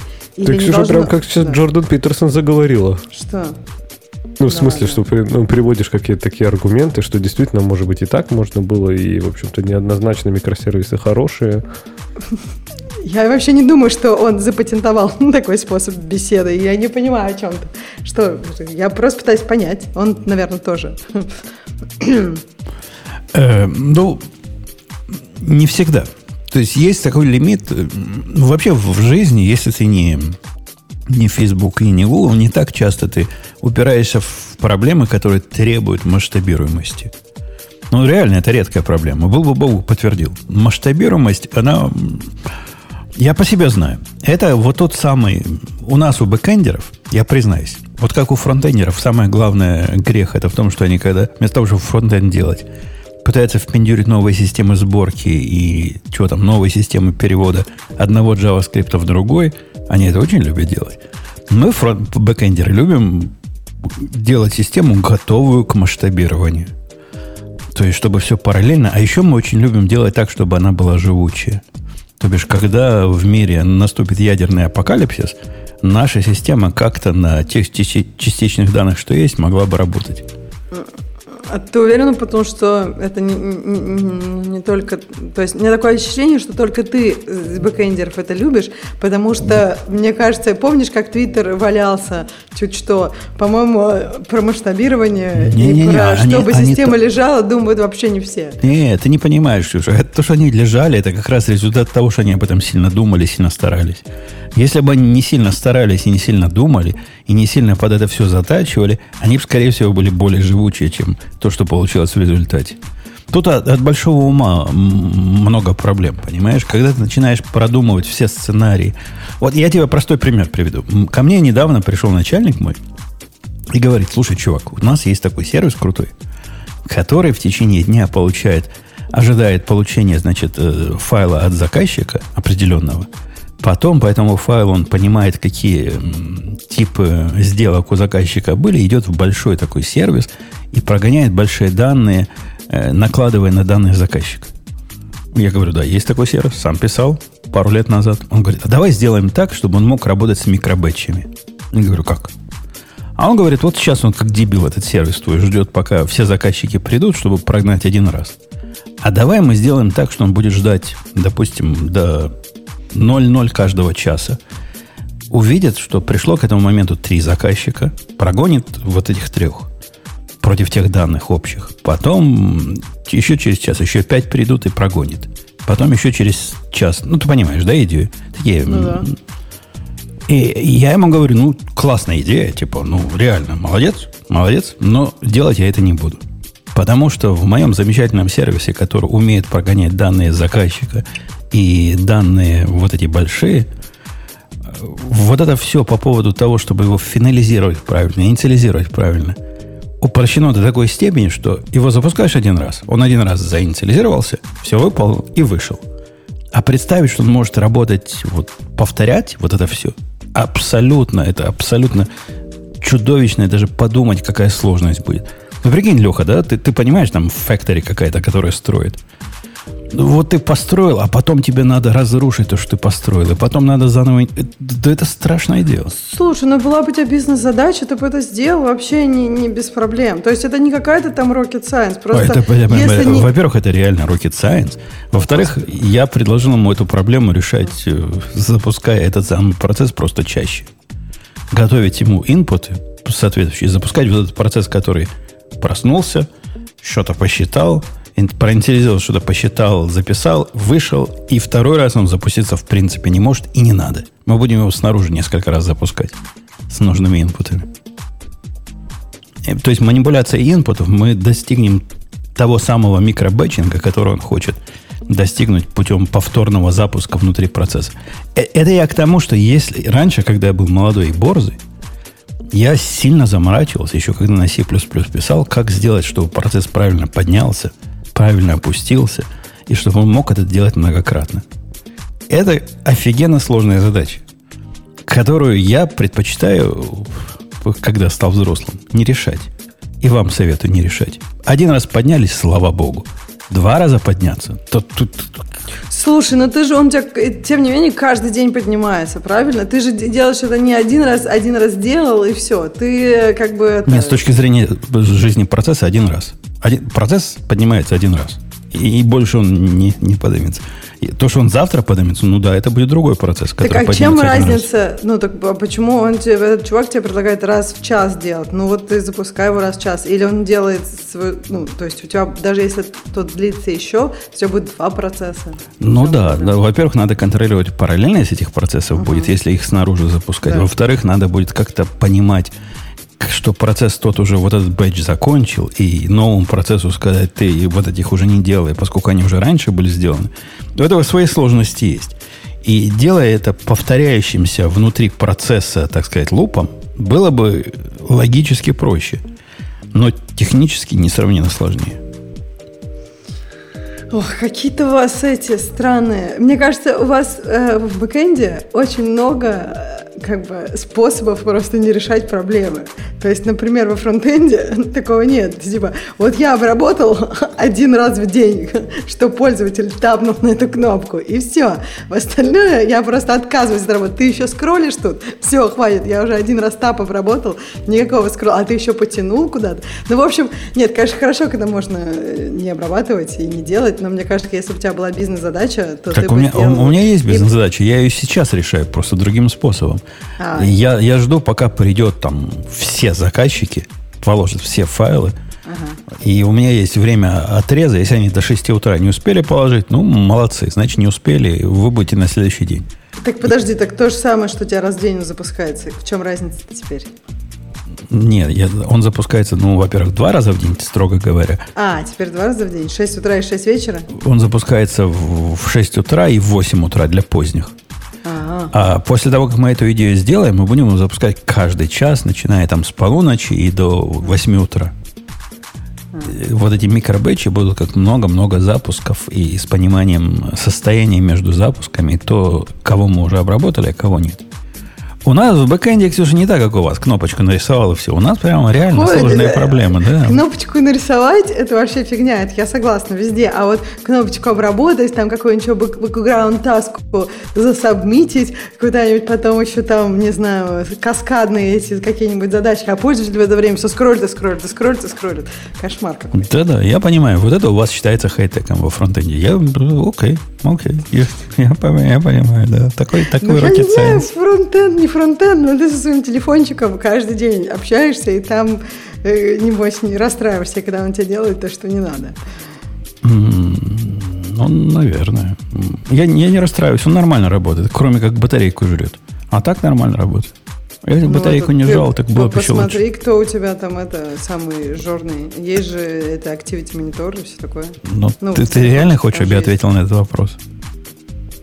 Э, в смысле, я так понимаю, что у тебя какое-то определенное приложение живет, которое я могу знать? Да-да-да. До того, как я удалил Facebook Messenger, это было самое прожорливое на порядок приложения у меня на телефоне. Да, да, О, да. Вау, да, интересно. Да. Слушай, но писали. подожди. Нет, да я тебе скажу тут прямо. Э, Messengers и Пловый, у них есть отдельный сервис, который бежит, который не считается Messages, а считается частью iOS.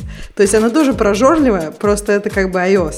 Ты понимаешь идею, да? Я понимаю, но у меня, понимаешь, еще и Telegram есть на этом телефоне, у которого А-а-а, нет такого специального а сервиса, который так да, себя не да. ведет. Не, молодец, я, я ничего не говорю. Я просто говорю, что мессенджер тоже прожорливая, а Telegram, да, неплохо. А точно до сих пор мессенджер уже не должен же это... Последний раз я его попробовал месяцев ну, шесть назад, а, и это был интересно. прямо ад и Израиль. Интересно, надо сейчас, я сейчас у меня посмотрю, кто живет больше. Впендюрь там им тикет своим. Ну, сам он потом пожаловался.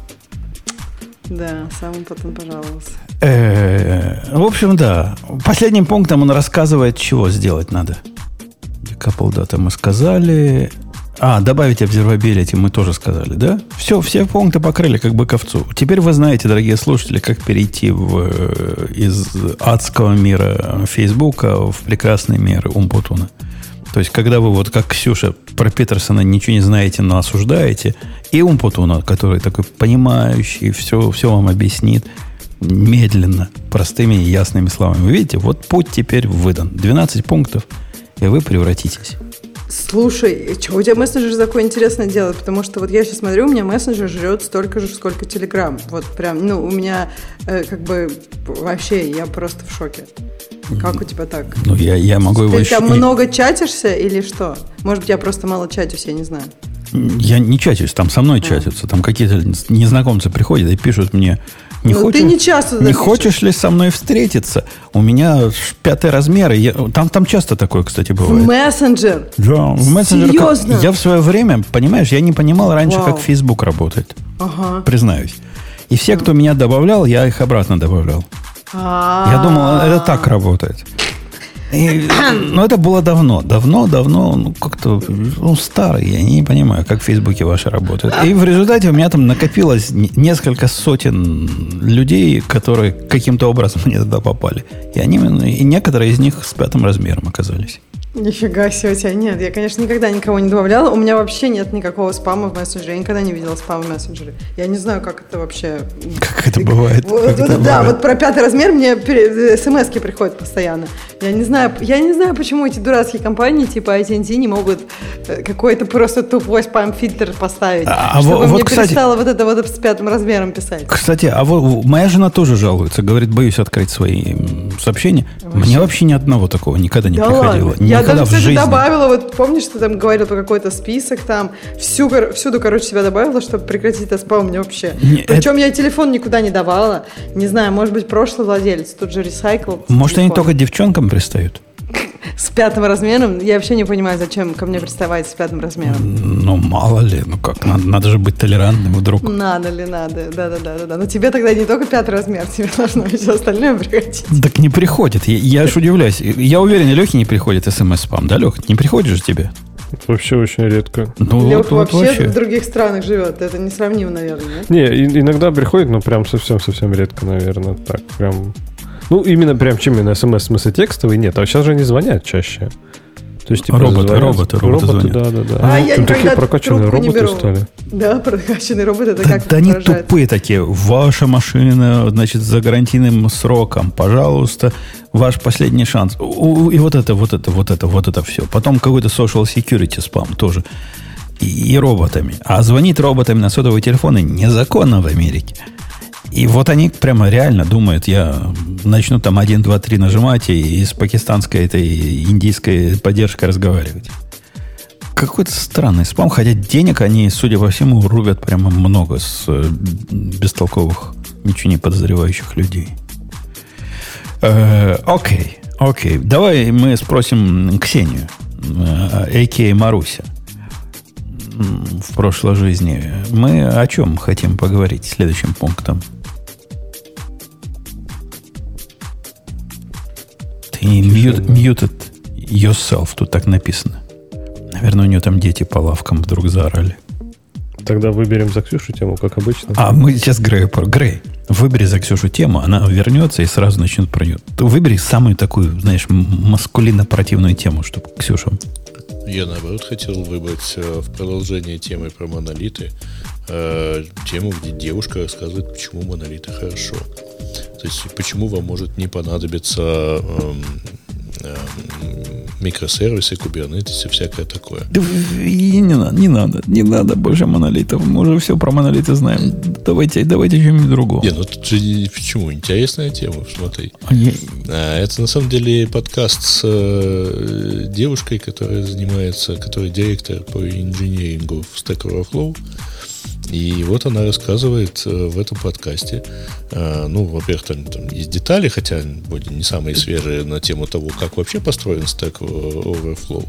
Stack в Stack Overflow, да. Вот, у них там .NET, у них там 9 железных серверов, никакого клауда, а полтора терабайта памяти э, вместо Redis, Вот, это оказалось удобнее держать, таить базы в памяти, вместо того, чтобы, э, так сказать, много чего кэшировать. А, и она объясняет довольно интересную штуку, что вот всякие новые, модные технологии, микросервисы и все прочее, они нужны тогда, когда у вас все быстро меняется, тогда вам надо Э, как бы там, микросервисы нужны тогда, когда у вас несколько сотен программистов, и вам надо разделить сервис между командами. Вот, а если как у них 50 всего кодеров, то, в общем, что делить-то? В общем, у них монолит, и они за 4 минуты деплоят э, по нескольку раз в день. А у, у них просто продуктов мало. То есть у них, по сути, один продукт, который они по-разному показывают, но это один продукт.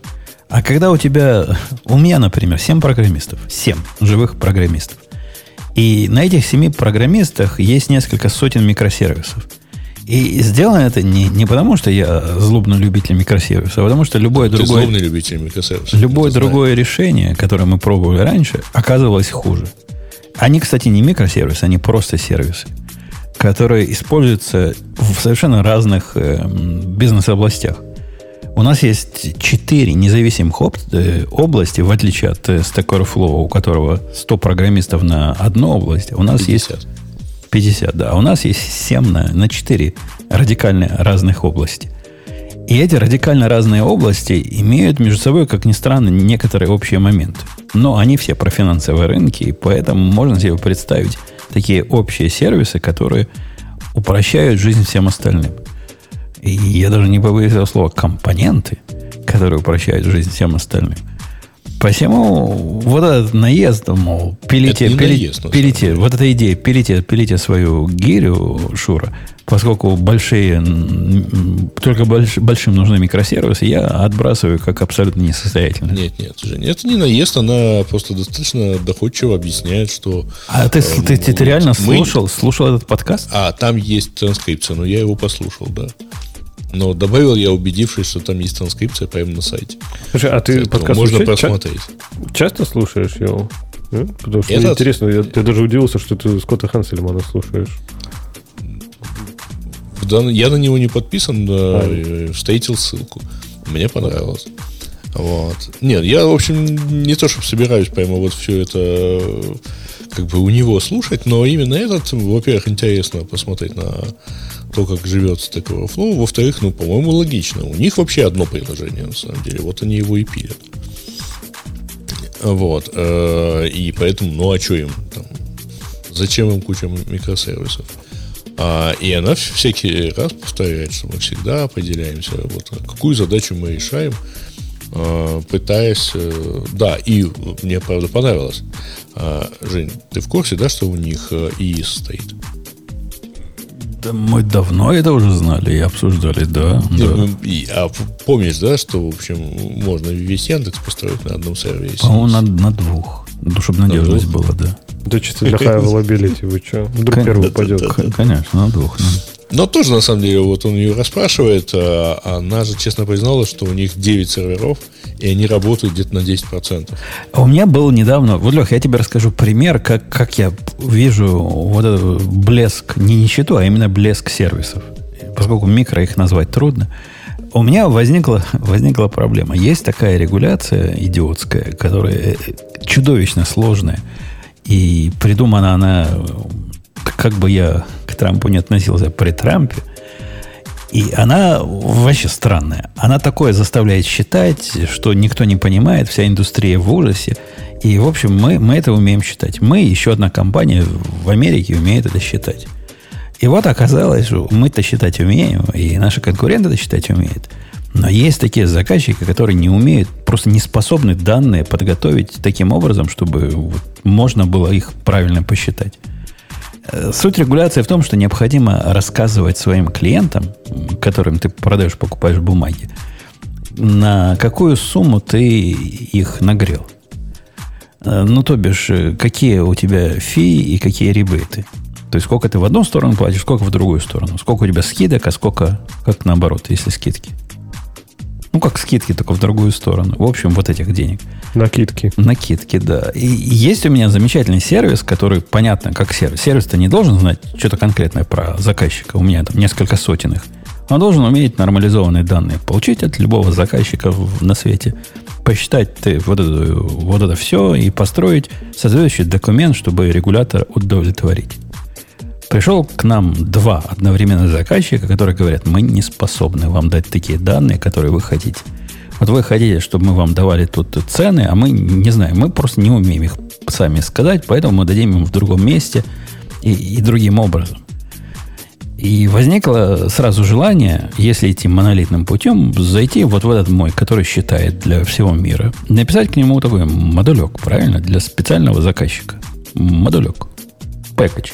Который будет делать то же самое, что для всех, только чуть-чуть другое про заказчика. Я этой идее воспротивился, говорю, не буду я руками лезть в свой замечательный универсальный код, который может весь мир обсчитывать, а напишу-ка я вместо этого сервис – который возьмет данные этого заказчика, про который он не может ничего толком сказать, сделает какую-то магию и сделает из них, опять же, такие же самые данные, то есть input, output э, одной и той же структуры, но в котором будут все цены стоять правильно. И будет это такой специальный кастомный микросервис конкретно для этого заказчика, для этого класса заказчиков с его конкретно кастомной бизнес-логикой будет стоять в сторонке. И будет просто еще один шаг процесса. Я прямо горжусь, что это решение я продавил и не стал портить свой универсальный замечательный расчетчик. Подожди, а твой универсальный расчетчик, он как бы работает, да? Ты просто, получается, такой запривошил данные. То есть ты как бы добавил степ трансформации данных. И твой универсальный считает теперь для всех и для этого тоже, да? Ну да, поначалу ага. казалось, что при, сделать из данных э, вот этих специализированных э, нормально, это да фигня вопрос. Там пару ифов поставить. Ага, сейчас. Процесс, Ха, да. Процесс, я тоже подумал, что нифига не, не фигня вопрос. В процессе разработки, я считал, у меня есть 37 комитов, 37, каждый из которых, ни один из которых не чинит ни одну проблему про трансформацию. Он просто добавляет новые специальные правила. А вот если это, значит, полная луна, и в это время вылез, вылез Вервольф, то тогда вот это умножить на это и сдвинуть сюда, и, и отнять отсюда. Представить вот. себе такое в дженерик коде, это я бы, я бы застрелился. Нет, ну это что же как бы трансформация, да? Ты просто, у тебя есть одно состояние данных, и просто трансформация не очень простая, да? Правила этой трансформации, они очень у тебя такие не элегантные, а какие-то сложные. А, не, очень... они совершенно не элегантные, но то, что они за, закручены в своем собственном мерке, и там они вот эту грязь свою несут, это, это прям большой плюс. Грязь, не, мне кажется, грязь круто. не лезет. Типа, я прям, я даже вот, вот если бы ревью ко мне попало вот того первого способа, я бы даже не уверена то, что я закрыла. Ну, потому что мне кажется как-то фигово. Если есть что-то универсальное такое, дженерик, то в него не стоит э, засовывать что-то такое ванов. Конечно. Самая главная причина, я, когда я э, обосновывал, почему я этого делать никогда не буду – Потому что я их уверял, всех своих э, оппонентов. Все оппоненты говорили, да ты что, ну, ну добавь пару ифов, ну нормально будет. Если заказчик АБЦ там умножить на 2 его цену, и все. Ага.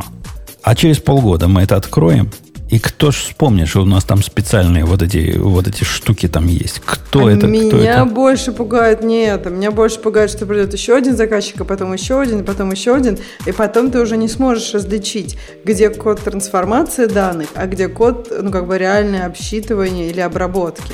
То есть получается, что этот код, он как бы прорастает друг в друга, и потом там ошибки, которые касаются всех. Ты как бы поменял что-то для одного типа компании, а сломалось все. Вот это меня пугает. Так что... Прям... Но это, это, в общем, тоже решается. То есть можно, это как раз как готовить монолит так, чтобы он был аккуратный на модуле побитый. Можно было бы модуль по заказчику сделать. Можно было бы какой-нибудь command pattern там. Я правильное слово, Леха, упомянул, да? Когда все, стратегию, стратегию, наверное, да? О. Паттерн стратегию, который будет трансформацией заниматься. Но оно оказалось в жизни все настолько не так, то есть поначалу думалось, берешь запись. Из любой записи у тебя есть полная информация, как из этой записи сделать другую запись. Да нифига подобного. Оказалось, для некоторых записей надо идти в 33 базы данных, что-то там обсчитывать, что-то там копировать, какие-то средние высчитывать, а каких-то других данных догадки делать. Тут, тут жуть. Абсолют, абсолютная жуть. Абсолютная жуть. Э, Это я так пытаюсь поговорить по поводу темы, которую я не читал, поскольку я не знаю, где тут Игорь увидел описание этого подкаста, транскрипшн. А, вот транскрипт. Там есть, э, да, да, хер, да, подкаст. Хер. Ага. Ну, я, я here этот самый не читал. Ну, я постарался пересказать примерно. Ну, он, он и пересказал. Так вот, Ксюша, пока тебя не было-то, не знаю, куда ты ходила, куда ходят Маруси вместе с Ксюшами во время подкаста, и почему в это время делают мьют. Часто ты хоть с нами? С нами, с нами. Ну, в прошлый раз я тоже так спрашивал. С нами ты с нами, а ты он молчишь, как рыба об лед. Я тебе в прошлый раз выдавал задание, когда ты не слышала, видимо, гнусно отходила. Выбрать тему. И я на стеке оставил задание. Так что давай. Слушай, она специально себя на мьют ставит, чтобы, чтобы тему не выбирать. А, Есть нет, у нет, нет, я, я тут, я с тобой разговариваю, просто э, ты меня не слышишь. Видишь, как, как я могу сказать, от меня пуля вылетела. Ну ладно. Так, давайте, наверное, поговорим про зарплаты э, программистов в разных странах. Я читала эту тему, куда она делась. Где-то здесь была, я видел. Да, вот я, она была сегодня. Вот Куда я выбрал ее. Мы выбрал. же ее еще не обсуждали. Выбрал. Вот. Средняя да. зарплата, да? Да, средняя, да. Да, да, да, средняя, средняя. Мне там что понравилось? Что там только... Мне запомнилось два вещи. Что Go-программисты зарабатывают очень много, а еще если Go-программисты в Израиле, так прям вообще. Не, а еще, еще на расте программисты в России прямо делают всех как стоячих. Ну вот да. Я еще обратил мне, внимание. Мне показалось, у них мало данных. Тебе как показалось? Ну, ты, ты, мы с тобой смотрим, у нас вот этот есть замыленные взгляды, да? Поскольку, когда они пишут, что в Америке средняя зарплата 110 тысяч программиста. А что, мне кажется, нормальная цифра, нет? Ну, это же средняя, то есть это ну, средняя зарплата. Ну, средняя почем? Ну, то есть это не средневзвешенная, это просто средняя арифметическая зарплата. Мне кажется, да. Ну, ну а что эта цифра говорит? То есть, если у нас есть какой-нибудь, я не знаю, в глубинке Висконсина да. сидит программист, который получает 30 тысяч и, ну, портит, 30, и, и портит всем вот эту картинку, ну да, да. Но надо, наверное, взвесить по количеству программистов. Так ну, нет, ну подожди. Это же не, не сбалансировано по уровню, правильно? То есть тут сеньоры, джуниоры, все, все в кучу. Да, то есть просто тебе это показывает ну, средняя температура по больнице. И ты можешь, ну, в общем, сравнивать зарплату в Америке и зарплату в, э, в Швейцарии. Да тоже фиг так сравнишь. Судя по всему, зарплата здесь дается, э, ну, с налогами, да? То есть, ну, грязная зарплата, правильно? Ну, кстати, да, вот интересно, а в России-то, как бы, мне кажется, и не считают грязную, ну, то есть ни в каких она бумажках не фигурирует, правильно? То есть представить, ну, в России, что... наверное, ДФЛ только считают. Представить, что зарплату они дают чистую, и тут Америка приведена, это, это прямо не верится, правильно? Так не делают про американские зарплаты. То есть 110 тысяч наверняка это зарплата до вычета налогов. Да, да, да, и минус половину налогов получается 60, и это меньше, чем в Швейцарии, что выглядит на самом деле довольно правдоподобно, что в Швейцарии да нет, нет, нет у нас 50% не, не, я думаю, тут все, я думаю, что ну, все, 40 все цифры... есть. А, ты же не в Калифорнии. При нет, 110 ну, тогда... тысячах не будет 50%, я уверен, 40 что не будет. все цифры должны быть до налогов. Я не верю, что это какие-то что, что это цифры. Потому что, ну, а как, как посчитаешь цифры после налогов? Вот после налогов было бы интересно посмотреть. Это единственное, что мне было так, бы а интересно ты... посмотреть ну, в таком да. сравнении. В общем, случае, в общем случае сложно посчитать, правильно? Ну, почему ты, ну, почему ты же можешь посмотреть, как, допустим, сингл программист, да, допустим, в какой бакет а, он ну попадает. Можно, да, да, Нет, да. в каждой стране можно, ну, то есть в каждой стране, если у тебя есть сумма, можно детерминистически определить количество ну, налогов, ну, если мы имеем в виду, что это сингл без депендентов и так далее. Ну, вот в Израиле, ну, например, 71 559 средняя зарплата. Это, скорее всего, уже близко к 50% налоговой базы, насколько я помню, будет. В Америке 110 тысяч. Даже если это сингл, который репортит, это будет, а. наверное, 25-28 процентов. Ну, какой? Это будет 28, во-первых. Mm-hmm. А если еще налог штатов, есть как раз те штаты, которые тут перечислены, в которых такая зарплата большая есть, типа Калифорния и Вашингтон. В Вашингтоне не будет налога штата. Возьмем Калифорнию, Нью-Йорк. Там будет налог штата большой. Типа у тебя уже не 28, а 38. Что, а, как бы 40... Поэтому переезжайте в нормальные штаты, где нету налога. Ну да, только видишь, там дождь идет. Ну, я про сейчас. Либо дождь идет, либо жара все время, если про Техас. А, ну да. А у вас есть налог? У вас же тоже нет налога что-то. У нас есть. У нас, Есть? по-моему, А. по-моему... Ну тогда что ты тут про... В Америке вообще тогда для программистов нет налога типа т- 30%. То есть там всякое уже под 40. Либо 38, либо что-то такое. Поэтому, ну, вот минус э, от 110, там все уже у тебя остается... Так у вас же прогрессивная, да, шкала тоже? у вас? 60-70, да. Ну, 7, вот от- отсюда останется 70 тысяч. И это меньше, чем Швейцария и меньше, чем Израиль. А в Так Израиле почему ты тоже, Швейцария да? это Подожди, в, в Израиле, да. в Израиле, Да. Ксюша, с Да, 70 тоже он было, да. половину заплатит. Налог. Подожди, а почему ты, а почему ты в Швейцарии не считаешь Швейцарии налоги, тоже, наверное, Ксюш? половину, да. Я тоже Ну думаю. да, я думаю, там налоги посчитать. не меньше. Думаешь, Так там... что я, Мне я думаю, в кажется- Швейцарии, в Швейцарии, если хорошо, если не больше, наверное. Ну, Хотя в Швейцарии, Думаешь? да, они любят, они Мне любят налогов кажется, убегать, нет. поэтому... Мне тоже кажется, Леха, а что что за позорище с UK? Что это 55 А тысяч программистам выдают? Программисты А не... сколько, сколько это в фунтах? не Подожди, плюют на 55 GBP. А, Ну, я 55 с- тысяч долларов, да? Слышала GBP. истории, что да, очень 40 маловато платят. 44, да, где-то так, наверное, и есть средняя. Не, опять же, не забывайте, что это по всем, да, то есть это по всем уровням, по всем этим.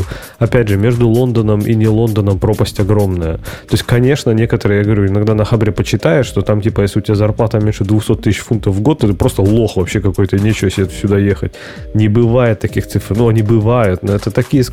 ск- Скажем так, люди, говорю, всерьез иногда обсуждают. То есть, если вы всерьез спрашиваете, обсуждаете, просите вам зарплату, там, условно, 200 тысяч фунтов в год, вы должны уже на 100% знаете. Такие специалисты, они единичные.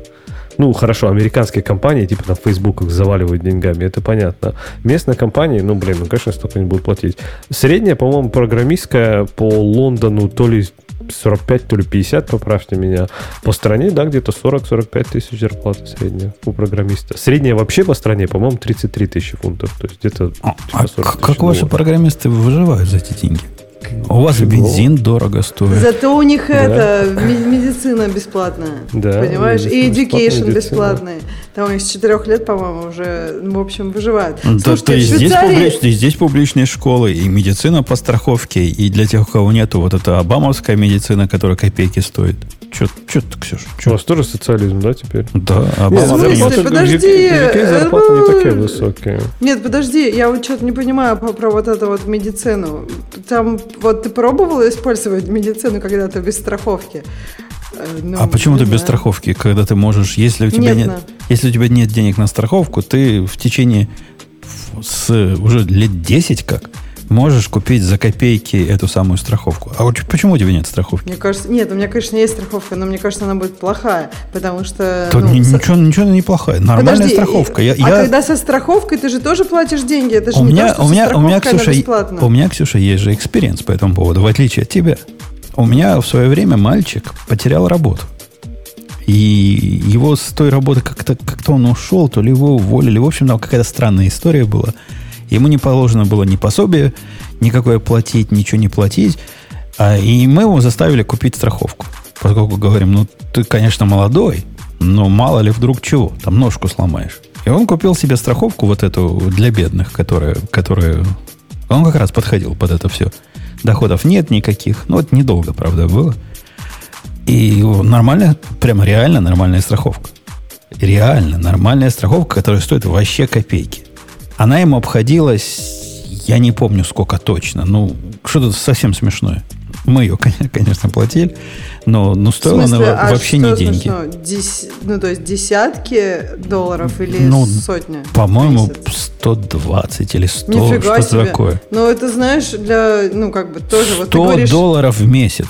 Это, Для это безработного много. человека. Для безработного человека откуда он да? возьмет, да. Если, блин, ну, это реально не так мало. Если мы берем какие-нибудь... Это реально, это реально мало. Это прямо реально мало. Потому что вот эти, которые получают меньше, по-моему, 29 тысяч в год, да, им положено всяких ништяков от государства на гораздо большие суммы. Ну, Это немного, понимаешь? Ты, ты, ты не удивляешься, что ты видишь босиков, ко- которые никогда не работали в жизни, которые с, с айфонами ходят. Слушай, я на самом деле видела людей, которые никогда не работали, и они жили не так, чтобы хорошо, честно тебе могу сказать. Я не знаю, где ты там каких-то людей видишь прекрасных с айфонами. Я думаю, что, ну, как бы в каждом государстве есть люди, которые как-то пытаются нагреть государство. Например, они работают, но делают вид, что не работают, поэтому получают все ништяки и еще и как бы некоторую зарплату за что-то. Да, можно, конечно, в такой ситуации с айфоном ходить, но если ты просто живешь на бенефиты, это не, ну, не шоколад. Э, Ладно, это уже отдельная тема. Я хотела... Я не раз привожу в пример моего соседа, который на моей старой квартире был, который был не железнодорожник, а вот этот. Железнодорожник у нас Грей. Грей, да. Он был кондуктор. Кондуктор на железной дороге. Он единственный, который в семью приносил зарплату. Он любил про это поговорить, поэтому я знаю.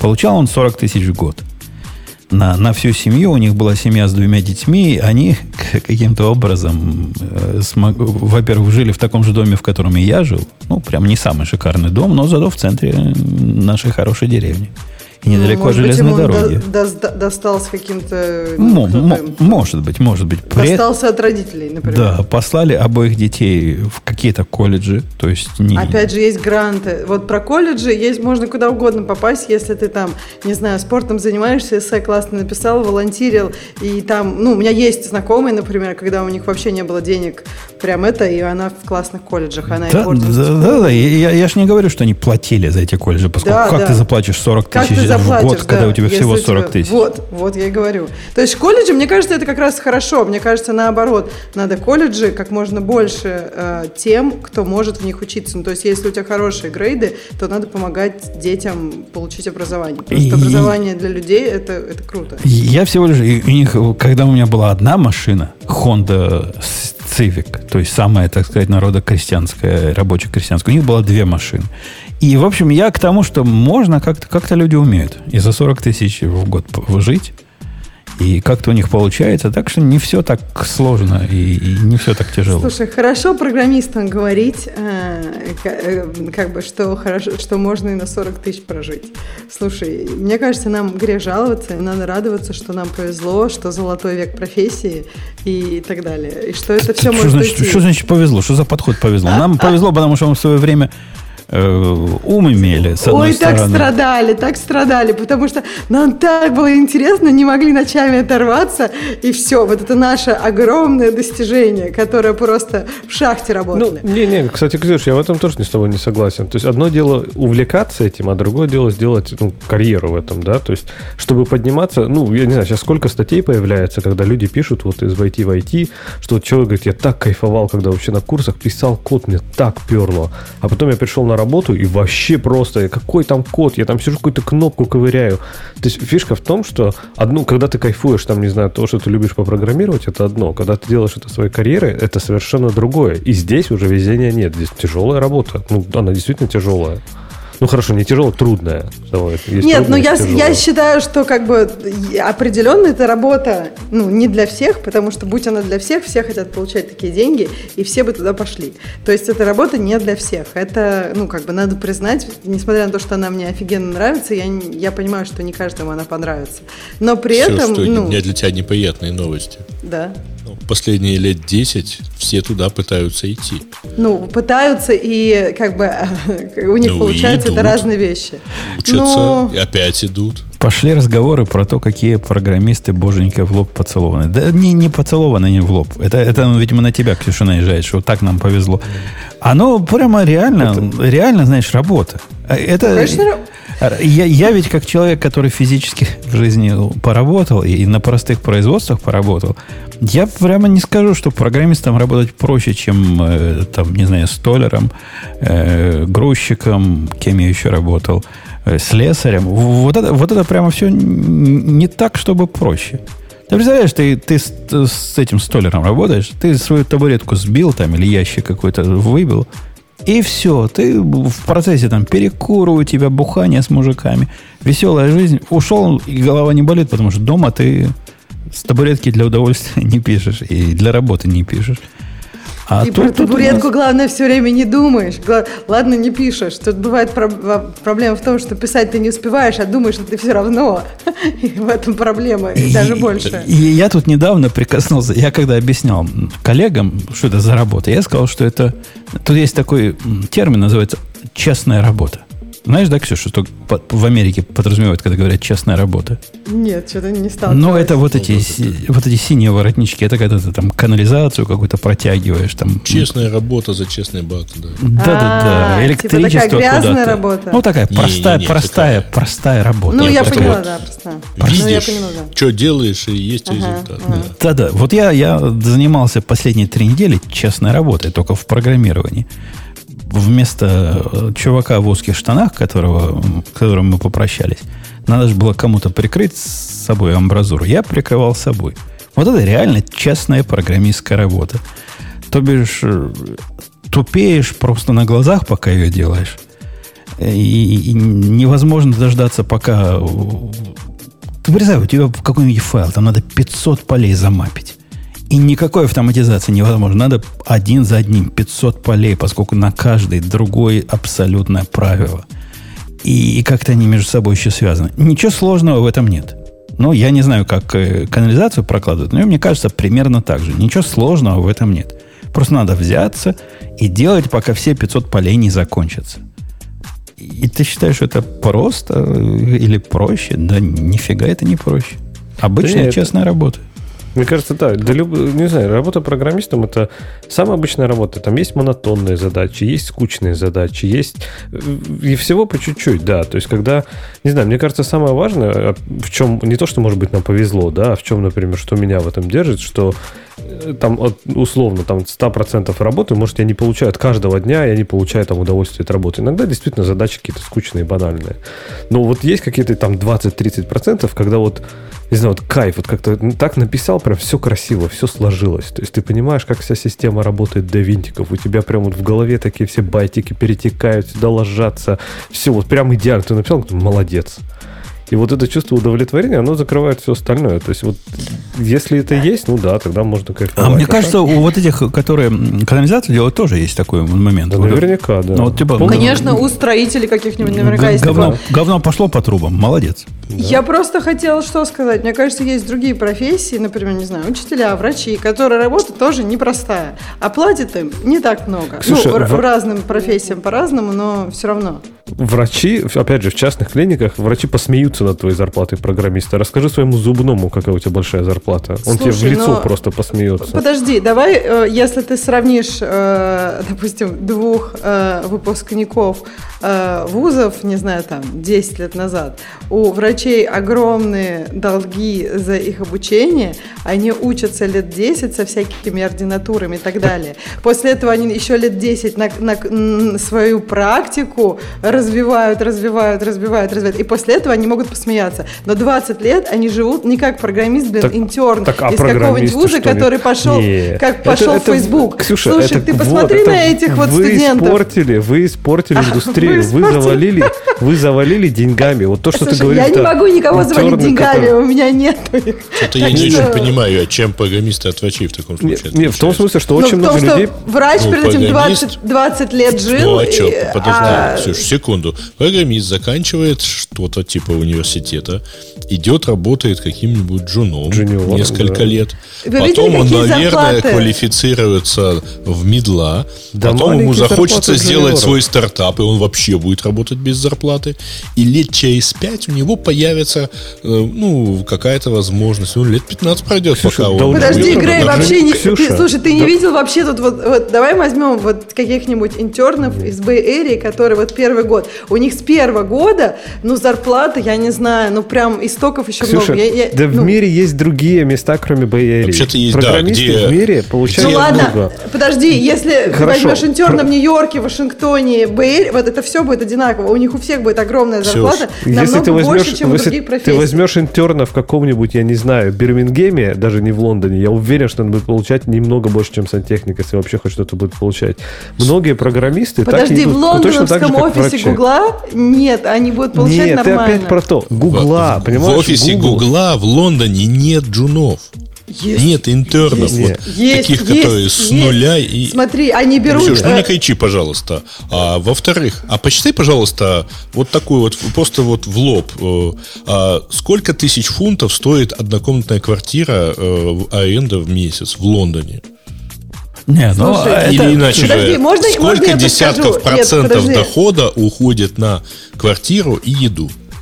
У да, твоих замечательных интернов. Я сейчас скажу, Только что, во-первых, ты вначале, э, видимо, у меня что-то с микрофоном, сейчас нормально, я кричи, не хотела кричать. Кричи, дорогая, кричи, тебе можно. Была шутка, тебе можно. Кричи, ага. Короче, я что хотела сказать. Во-первых, когда мне Грей сказал, что нет в Гугле э, интернов, ну, это просто факт, что есть в Гугле интерны в разных офисах. Я не знаю точно там про лондонские, но во многих офисах, не только в Бэйре, есть, ну, не, есть интерны, во-первых, а есть потом люди, которым, когда ты интерн, там им делают оферы, и сразу после университета, сразу джуном ты приходишь в большие компании, и сразу у тебя довольно неплохая зарплата. И это факт. Вы можете про это почитать, это точно, ну, я, я не знаю, тут другое дело, да, там, Лондон дорогой город, но это зависит, я хотела ответить Грею про процент, это зависит от того, где ты хочешь жить и сколько ты хочешь комьютиться. Обычно люди, которые, э, ну, как бы начинают работать только, они, ну, разных типов бывают. Есть, которые пипец заморачиваются, даже в Бэйре, например, пипец заворачиваются, они живут с румейтами, несмотря на хорошую зарплату, потому что они хотят копить, потом купить дом, бла-бла-бла. А есть люди, которые просто наслаждаются жизнью, живут рядом с офисом, и да, у них может большой процент уходить. Но это все зависит от твоего, а, ну, от тебя и что ты хочешь делать вообще. Не, Ксюша, смотри, можно я тебе только отвечу? То, то есть ты так говоришь, немножко у тебя, мне кажется, так, ошибка выборки, да? То есть, конечно, есть джуниоры, которые приходят и зарабатывают сразу миллион денег в Фейсбуке или в Гугле. И, э, конечно, там многие врачи 20 лет идут к тому, чтобы заработать серьезные деньги. Ну, не знаю, наверняка есть такие программисты, которые 20 лет точно так же идут к тому, чтобы начать зарабатывать нормальные деньги. То есть, типа, я не пришел джуниором в Google, когда начинал. Моя там первая зарплата была, я сейчас, если я скажу, это было просто смешно. То есть, мне не хватало на метро. И никаких гуглов, никаких фейсбуков мне не отвалили полтора миллиона фунтов или долларов за то, что я пришел там на работу, ну, рублей, да, тогда еще. То есть я к тому, что, конечно, наверное, кто-то так находит работу, да, ну, молодцы. Но многие программисты точно так же, как врачи, фигачат по 20 лет, чтобы в конце перейти к успеху. И многие врачи наверняка есть, какие-нибудь, не знаю, опять же, стоматолог. Ну, удачно устроился в клинику, поработал годик-два, наработал клиентов и ходит себе там, я не знаю. Ну, я тут недавно разговаривал с стоматологом, когда мне зубы делали. А, так человек с 80-х годов а, каждые выходные пахал, так сказать, так, э, и вот да, теперь у него своя клиника, только ему за 60 ну, уже. Ну, Мне кажется, знаю, что во всех других профессиях, Леш, я, я не хочу обидеть тебя, не хочу уменьшить твою работу или работу Мбутуна, я согласна, что работа сложная.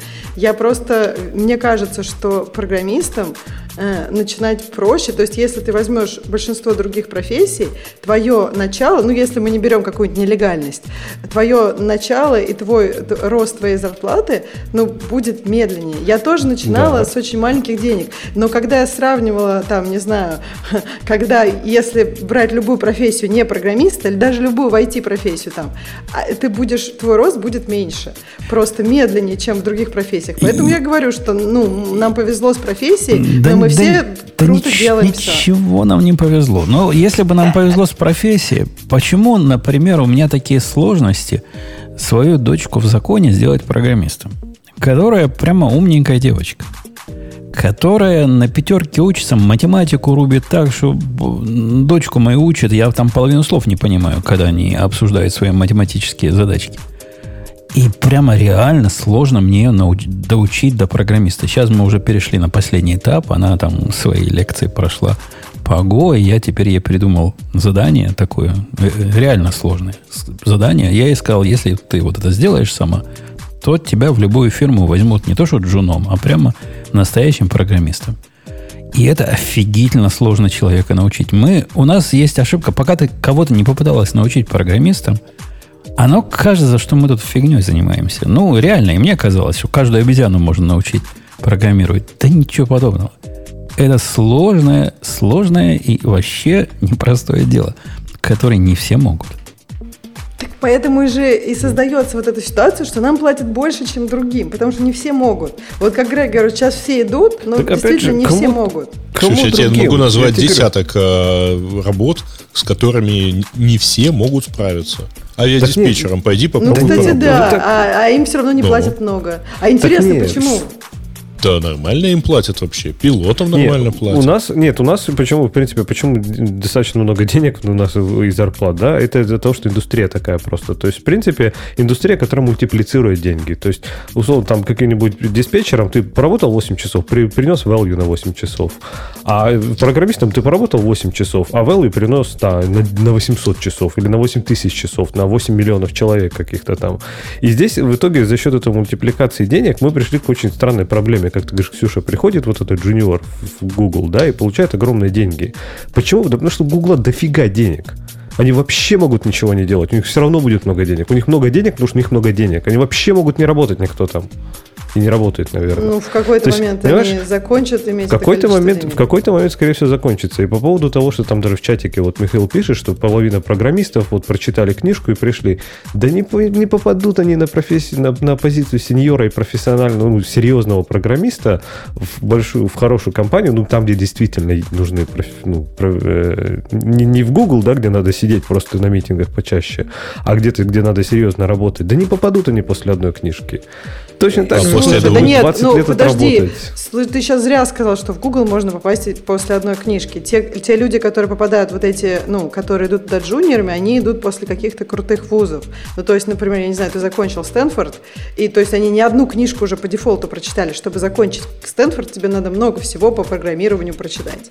И, то есть мы сейчас просто, я, я это добавляю, они, чтобы они, не было... Они-то вот прочитали, вот, но, но да. ведь реально они не умеют нифига программировать. Не умеют, правда, не умеют. Да. Я согласна. И каждый, кто работал с джуниором из Стэнфорда, знает, что они не умеют программировать. Поэтому я не верю ни в, джуни... ни в сеньоров через там 5 лет. Э, ну, опять же, что э, все это абстрактно, да, то есть мы не говорим, не знаем, кто такие сеньоры, это, наверное, сложно определить. Но, скажем так, э, ну, вот таких профессиональных крутых программистов через 5 лет, ну, просто не стать, потому что, ну, можно, наверное, окей, можно. Но, не знаю, нужно какой-то опыт, ну, не знаю, приходит Да нет, есть же такие люди, которые, ну, да, ты видел ну, людей, есть, да. которые в 11 начинают программировать, и тогда они там, я не знаю, когда после вуза выходят, они реально, ну, они, они не сеньоры по софт-скиллам, но они прям очень классно, неплохо программируют, потому что они там с open source проектами сидели очень долго, они понимают, как работают тоже достаточно большие системы, понимают, как взаимодействовать, но им пока тяжело, там, не знаю, ну, кого-то Ксюш, я, я, я тебе скажу, я, я не знаю, в, не в 11, не в 11, но я в, типа в пятом классе начал программировать, уже более-менее там, типа, разбираться, ну, писать настоящие программы, да, то есть там на Basic и все нормально. И когда я, не знаю, вышел там из вуза, я был очень фиговым программистом, честно. Очень плохим программистом. В принципе, я считаю, что более-менее нормальным программистом стал, может, типа лет пять назад. Вот так вот. И то считаю, ну, окей, вот так вот более-менее стал. Поэтому фиг знает. Наверное, есть люди учатся по-разному. Кто-то супер умный. А, может быть, и, во, и у врачей такое же есть. То есть, почему вы думаете, что типа... А, или, ну, хорошо, врачи, может, другой пример, потому что врачи такая, скажем так, высокорисковая, высокоответственная. Такие банкиры, я не знаю.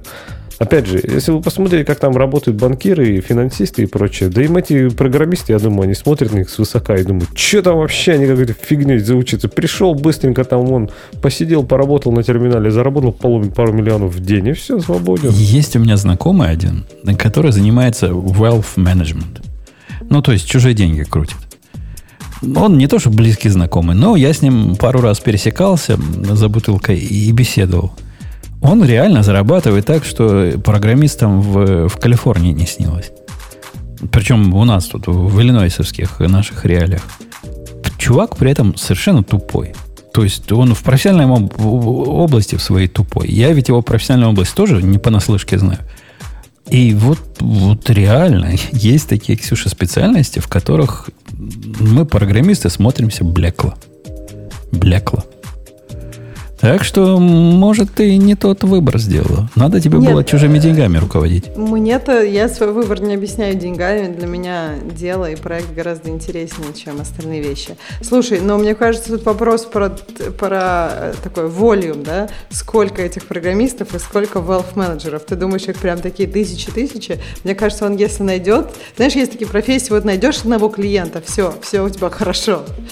Нет, там не так? Я, я не уверен, что это вот такая эксклюзивная работа. То есть вот этих, которые занимаются... Ну, представь, представь ты им, представь себя через 70 лет. Ты старушка такая, которая накопила за программистские свои годы кучу денег и не знаешь, что с, нами, с ними дальше делать. Вот тебе нужен такой руководитель твоим портфелем. Правильно?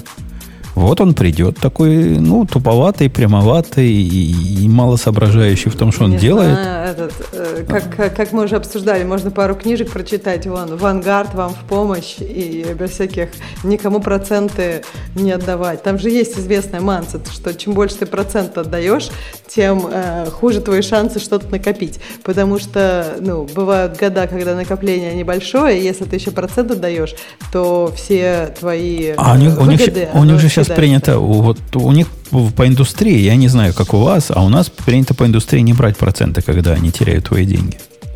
Тогда, когда теряют, это понятно, но просто когда, например, маркет растет, они же берут процент.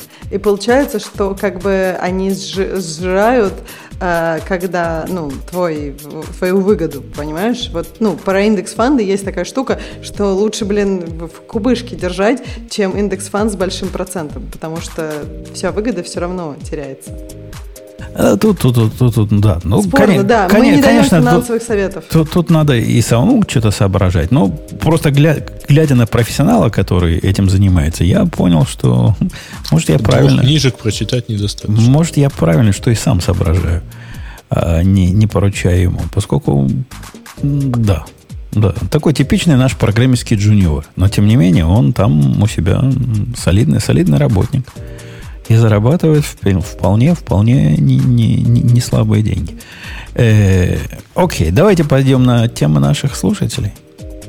Ну, давайте. Давайте. Время вроде подошло. Ага. Разработчика из Екатеринбурга приговорили двум с половиной годам ограничения свободы за разработку и продажу читов для World of Tanks. Вроде бы чувак э, разработал чит, который автоматически прицеливался в наиболее уязвимые места танка противника. И даже продавал это решение. А мне вот интересно, а как вот это дело? Это кто? Разработчики мира танков типа наехали? Как, как его взяли? И, собственно, в чем тут его, ну, криминал? Ну, Это, это ж, ну, обвинили его в использовании разработке, использовании и распространении вредоносных компьютерных программ. а почему они а- вредоносные? -то? Что тут вредоносного в, этой- в этих программах? Они же не Ну хакают. как, это ж... Не хакают, я не знаю, Сбербанк. Не, ну это вмешательство в работу чужой программы фактически. И в этом отношении вполне World of Tanks могли, э, могли ну, Wargaming, точнее, как разработчики, могли вполне как-то сказать, что типа мы понесли ущерб, например. Ну, так это, наверное, не уголовное дело, а ну, вот это другое дело, типа административное. А почему? Не, не, не, не. П- Почему? Факт э, нарушения заключается как раз в разработке вредоносной программы и распространении ее. Он тем более продавал этот, э, эту разработку, этого, этот чит. Вот, поэтому, ну как, вот, вот оно так, вот такой крупный ущерб они насчитали, и, соответственно, два с половиной года, ну, опять-таки, не лишение, а ограничение свободы, то есть тут что-то, э, в чем оно будет выражаться, На, хи- на химию послали. ну, вряд ли. Вряд ли. Это, было, это как раз называется принудительная работа. Э, Окей, ладно, ладно. Так, децентрализованные идентификаторы будут стандартизованы. Так заявил сэр Тим Бернерс-Ли. А, хотя против этого возражают Google и Mozilla. А, а речь идет о э, том, что сделают стандарт на идентификаторы э, для браузеров. Фактически, э, ну, ну вот, увы. Уникальный глобальный типа идентификатор, не привязанный к отдельным службам. То есть какой-нибудь блокчейн впендюрит. DNS какой-то, не помню, да, хотят такой сделать, типа, который никто никогда не отключит и не, не, не про цензурирует или что они хотят. Не, не, не, подожди. Зачем же, зачем же нужен DNS? Они Нет, говорят, речь ну, идет так- о... таким, как регистраторы доменов и удостоверяющие центры. То есть, типа, это и домены, и, и DNS, и HTTPS они хотят в одном флаконе получить. Э, Тут сказано так. Спецификации вводят в DID новый тип уникальных ID, которые не привязаны к службам. Ну, то бишь они хотят сделать как DNS, только без, без центральных мест. Правильно я понимаю? А, да, я пошел дальше вовнутрь, и там описаны use cases. И да, тут начинается с предложения а, ну, начинается с осмотрения доменов. Но у URI они, они как раз собираются формировать таким образом. И, видимо, какое-то этот, владение, да, подтверждает, что типа... Потому что они там говорят, проценты сертификации еще упоминают. То есть, типа, чтобы тебе не нужен был тебе сертификат, а как-то ты сам пришел и понял, что вот этот ID, его владелец, это тут, э, типа, за кого он все выдает. Simple DID документ. Э, окей, чего там дальше? Тут на самом деле не только это, тут еще и а, он, как бы типа цифрового удостоверения на самом деле для людей. Identity documentation тут дальше упоминается. Так что, а, а почему Google с, с Mozilla против? В чем, в чем там терки у них? Был бы Бобук, Бобук бы сказал. Он, он все про терки знает. Придет Бобук, спросим. Да. Э, тоже тема для Бобука, потому что Linux заявил, что в следующем релизе Linux может быть включен саппорт для Rust. Поддержка Rust, то есть. Ну, то есть вот эти, вот эти его наезды, вот этот популяр, известный наезд, что такое, такое дерьмище он никогда не пустит в, в кернел, он как бы взад взял? Где он писал, где он писал про раст, который Господи, падает что там у тебя тихо. тематика сегодня? Вот, дерьмище взад. Ну, Джек Пол когда-то уже сказал, что типа возьмет, если что. Ну, ну может быть, там уже что-то в расте произошло такое, что он теперь вот так не падает, как, как Linux да, это раздражало. Не хватает Бобука. Да. Ну, Чтобы сказать нам про это. Ну. Так, Маск и Твиттер мы обсудили, и даже не только его. А Microsoft выпустил превью сервера для веб-версии. Эм, ну, на самом деле выпущен э, Visual Studio Code Server, вот, э, который можно у себя, так сказать, развернуть и пользоваться даже для веб-версии. Ну да, первый, первый пункт установки вот этого VS Code да, сервера. Install это, VS Code сервер на ее remote machine. Это wget скрипта с откуда-то и запускание его в шелах. Спасибо, хотя бы не, не под рутом. Хотя не факт, что он суда там не попросит в процессе. Запускаешь этот код сервер после того, как ты его как-то установил, и у тебя есть э, э, это типа облачный в своем собственном облаке, да, получается? Ну да. Да, на remote машине. То бишь для организации, которая, которая... А такое, по-моему, обещали сделать в GitLab. Я помню, да? Они, они сказали, что GitLab где-то... По-моему, это обсуждали. GitLab сказал, что они свой веб ID скоро переделают так, что будут э, запускать все, кому надо, VS Code вместо того, чтобы... VS Code в браузере вместо того, чтобы вот их собственный редактор использовать.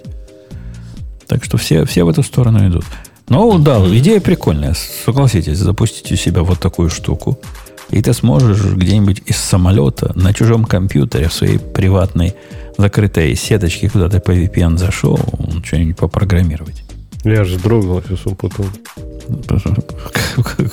Самолет, чужой компьютер, вот это зайти в свой приватный VPN.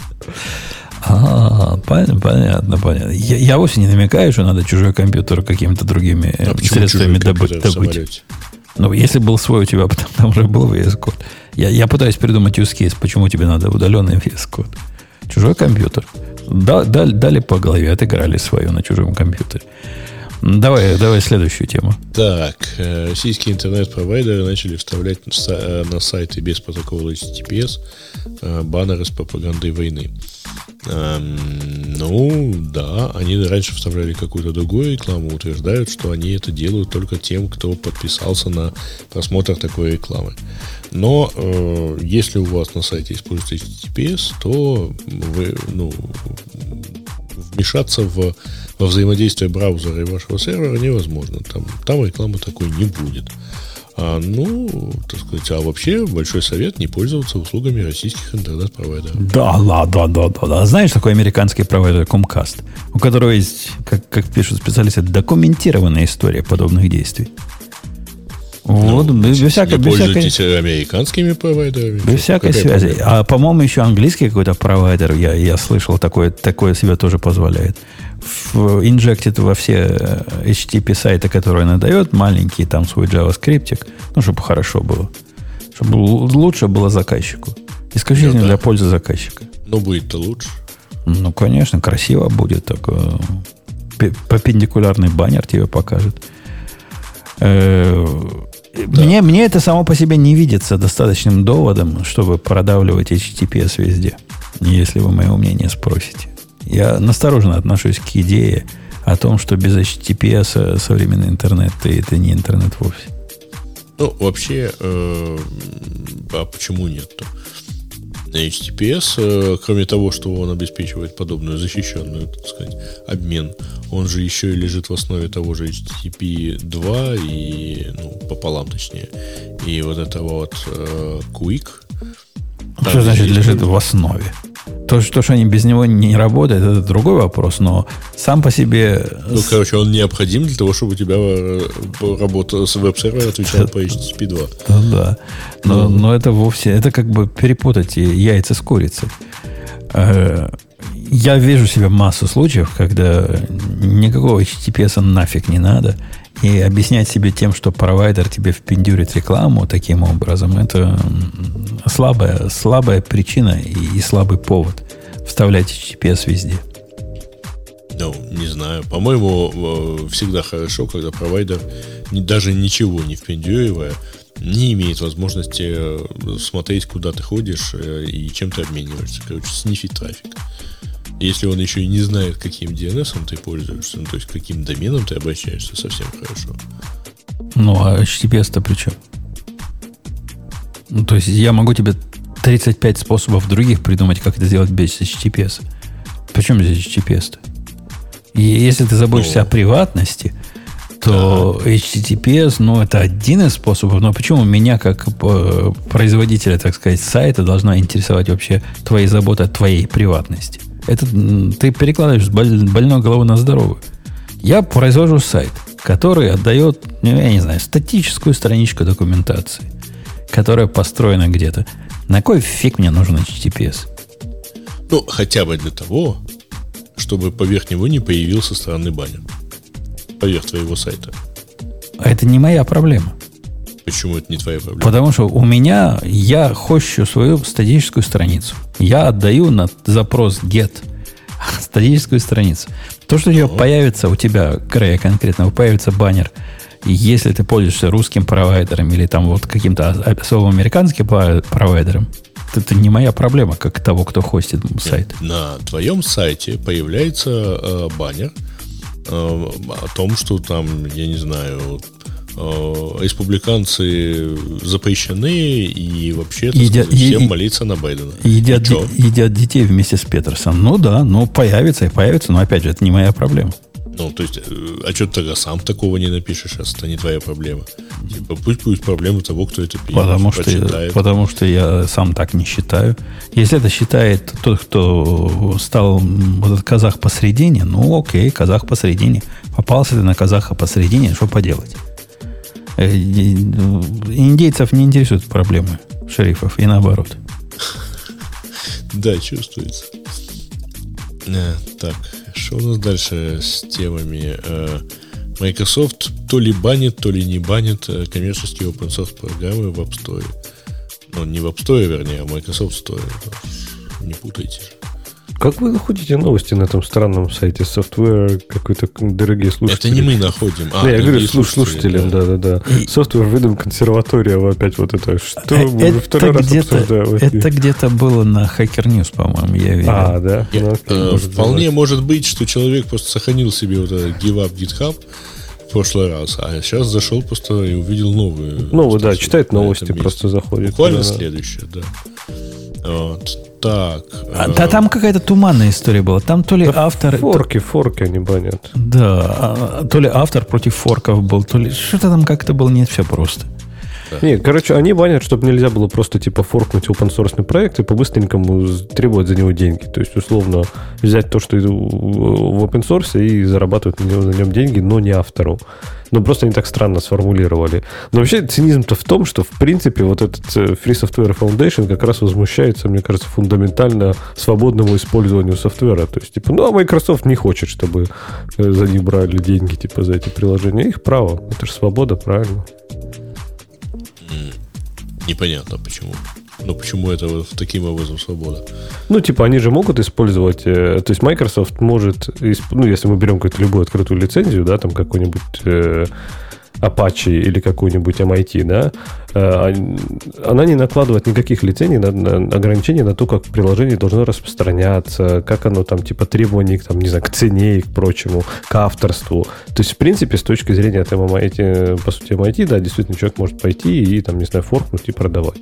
А Microsoft да. имеет право не, не публиковать такие приложения. А почему оно имеет право? Потому, Потому что, что их магазин. Да. Что хотят, то там и держат. Ну, Почему только нет? потому, что это форки? Ну, по любым другим причинам. Потому что вторник. Нет, извините. Есть э, правила, которые они предлагают таким образом. Ну, они предложили правила. Ну, по точно так же, как у Apple есть гайды. По э, вторникам, гайды. представь, они предложили правила. По вторникам мы не публикуем приложения от авторов, на, у которых фамилия начинается на букву А. Что-то мне помнится, мы обсуждали и достаточно бурно э, тему про то, что ну как это так можно, чтобы нельзя было использовать свою платежную систему в э, приложении. Вот. И вроде бы как э, и... Но здесь но, ровно та же самая история. Ну, я был против и тогда этого, этого наезда на свободный капитализм. У Канады упал Роджерс. Говорят, это какой-то корневой у них там такой провайдер, и от этого все лежало, и Hacker News лежал. И Hacker News лежал настолько, что теперь там появилась куча статей, прям куча. Жизнь после Hacker News. Что мы... На Hacker News появились эти статьи. Что мы делаем, когда Hacker News лежит? Очень популярная тема оказалась. Серьезно? Да, Им да. так не хватало Hacker News, у них много высвободилось времени, они сделали в своей жизни что-то полезное. Один чувак пишет, я, говорит, никогда не знал, насколько Hacker News в моей жизни важен. Прямо тоже на Hacker News же статья. А я, когда компилирую свой C++ код, он 40 минут там компилируется, как мы знаем, я, значит, иду на Hacker News почитать. Я, когда свой раз код компилирую, свои 20 минут, иду на Hacker News, а тут некуда пойти было. И я не знал, куда себя деть и куда мне пойти. Кофейку пью, пойти некуда, открыть нечего. Беда-беда распараллелил компиляцию C++ и уменьшил ее. Ну, 40 минут это странно, он же не весь мир там пересобирает. Можно разбить что-то на либо, и чтобы они Да ладно, на, на C++ с темплейтом я тебе легко сделаю маленький Нет, проект, ну который да. 40 минут будет компилировать. Прям вообще маленький. А Hacker News сами себя не прочтут, между прочим. Что за странные Нет, ну, предложения? Слушай, мне кажется, если у тебя реально... Ну ладно, я понимаю, один раз утром собрать 40 минут, это еще как-то.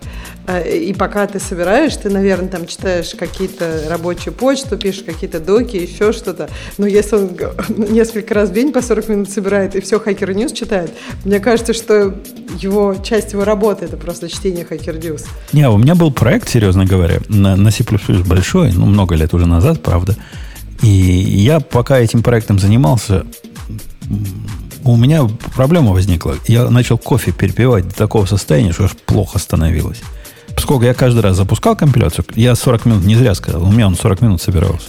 Я шел вот. себе кофейку сделать, не, неспешно попить, и я его столько напился, что к вечеру плохо было. Просто реально плохо было. Руки дрожали, ноги не держали, глаза выкатывались из орбит. Слушай, ты будешь смеяться, но я помню, что проект, на котором я работала на C++, он тоже 40 минут собирался. Так что это какой-то магический... Может, может там какой-нибудь слив 40 минут стоит Но, внутри, но, я как бы, я помню, что потом в какой-то момент его разбили, и как бы он, стал, он перестал. То есть ты один раз утром делаешь сборку, а потом ты только одну библиотеку меняешь, да. и все, тебе надо как бы эту библиотеку... Нет, все нормально было. То есть как бы, мне кажется, ну, я согласна, что есть проекты, где нельзя лучше, но итеративные изменения, блин, не должны 40 минут минут. А один раз утром, ну уж можно. Ну, вот эта инкрементальная компиляция в C++, ну, это да, прям да, палка о трех концах, особенно в сложных системах. Ну, да, и, Иногда да, соберется, да. будет работать, иногда да, будет... иногда нет. Не, не будет, да. Но иногда ты понимаешь, почему она не работает, и все равно как бы, ну, ты понимаешь, что сейчас потом все пересоберу, и нормально будет. Главное понимать, какого рода ошибки мож, могут быть. Там обычно что-то с header ами. Он говорит, вот я там не нашел вот этого. На самом деле просто header старый видит, и все. Тоже есть свои гитики. Э, я, кстати, недавно, вчера, когда тема готовил к нашему подкасту, зашел на Hacker, не на Hacker News, Hacker News навеяло, на Хабр зашел. Вы давно на Хабр заходили? Кто-нибудь из вас недавно на Хабр заходил? Да, по-моему, неделю назад. Я не заходил на Хабр, видимо, уже давно, поскольку, ну, как-то... Да нет, заходил ты неделю назад. Я не заходил на, на Хабр давно с точки зрения почитать Хабр. А в этот раз зашел почитать. Ну, как, как позырить. Как на Hacker News хожу. Когда Hacker News лежал, думаю, куда пойти? Пойду-ка я.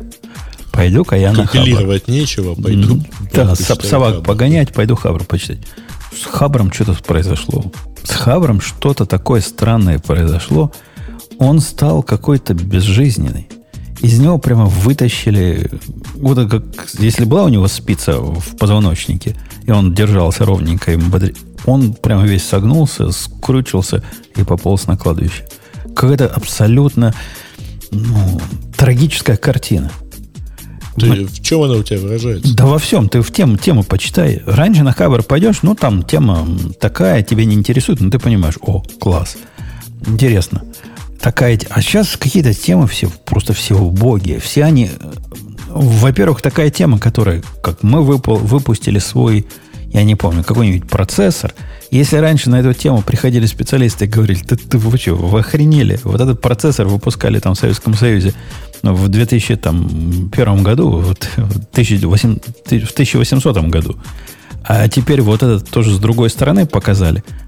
А сейчас не говорят. Боятся, видимо. Я не знаю, что происходит. Там какая-то какая да, какая тишина такая, как-то все аккуратненько. сломался, да.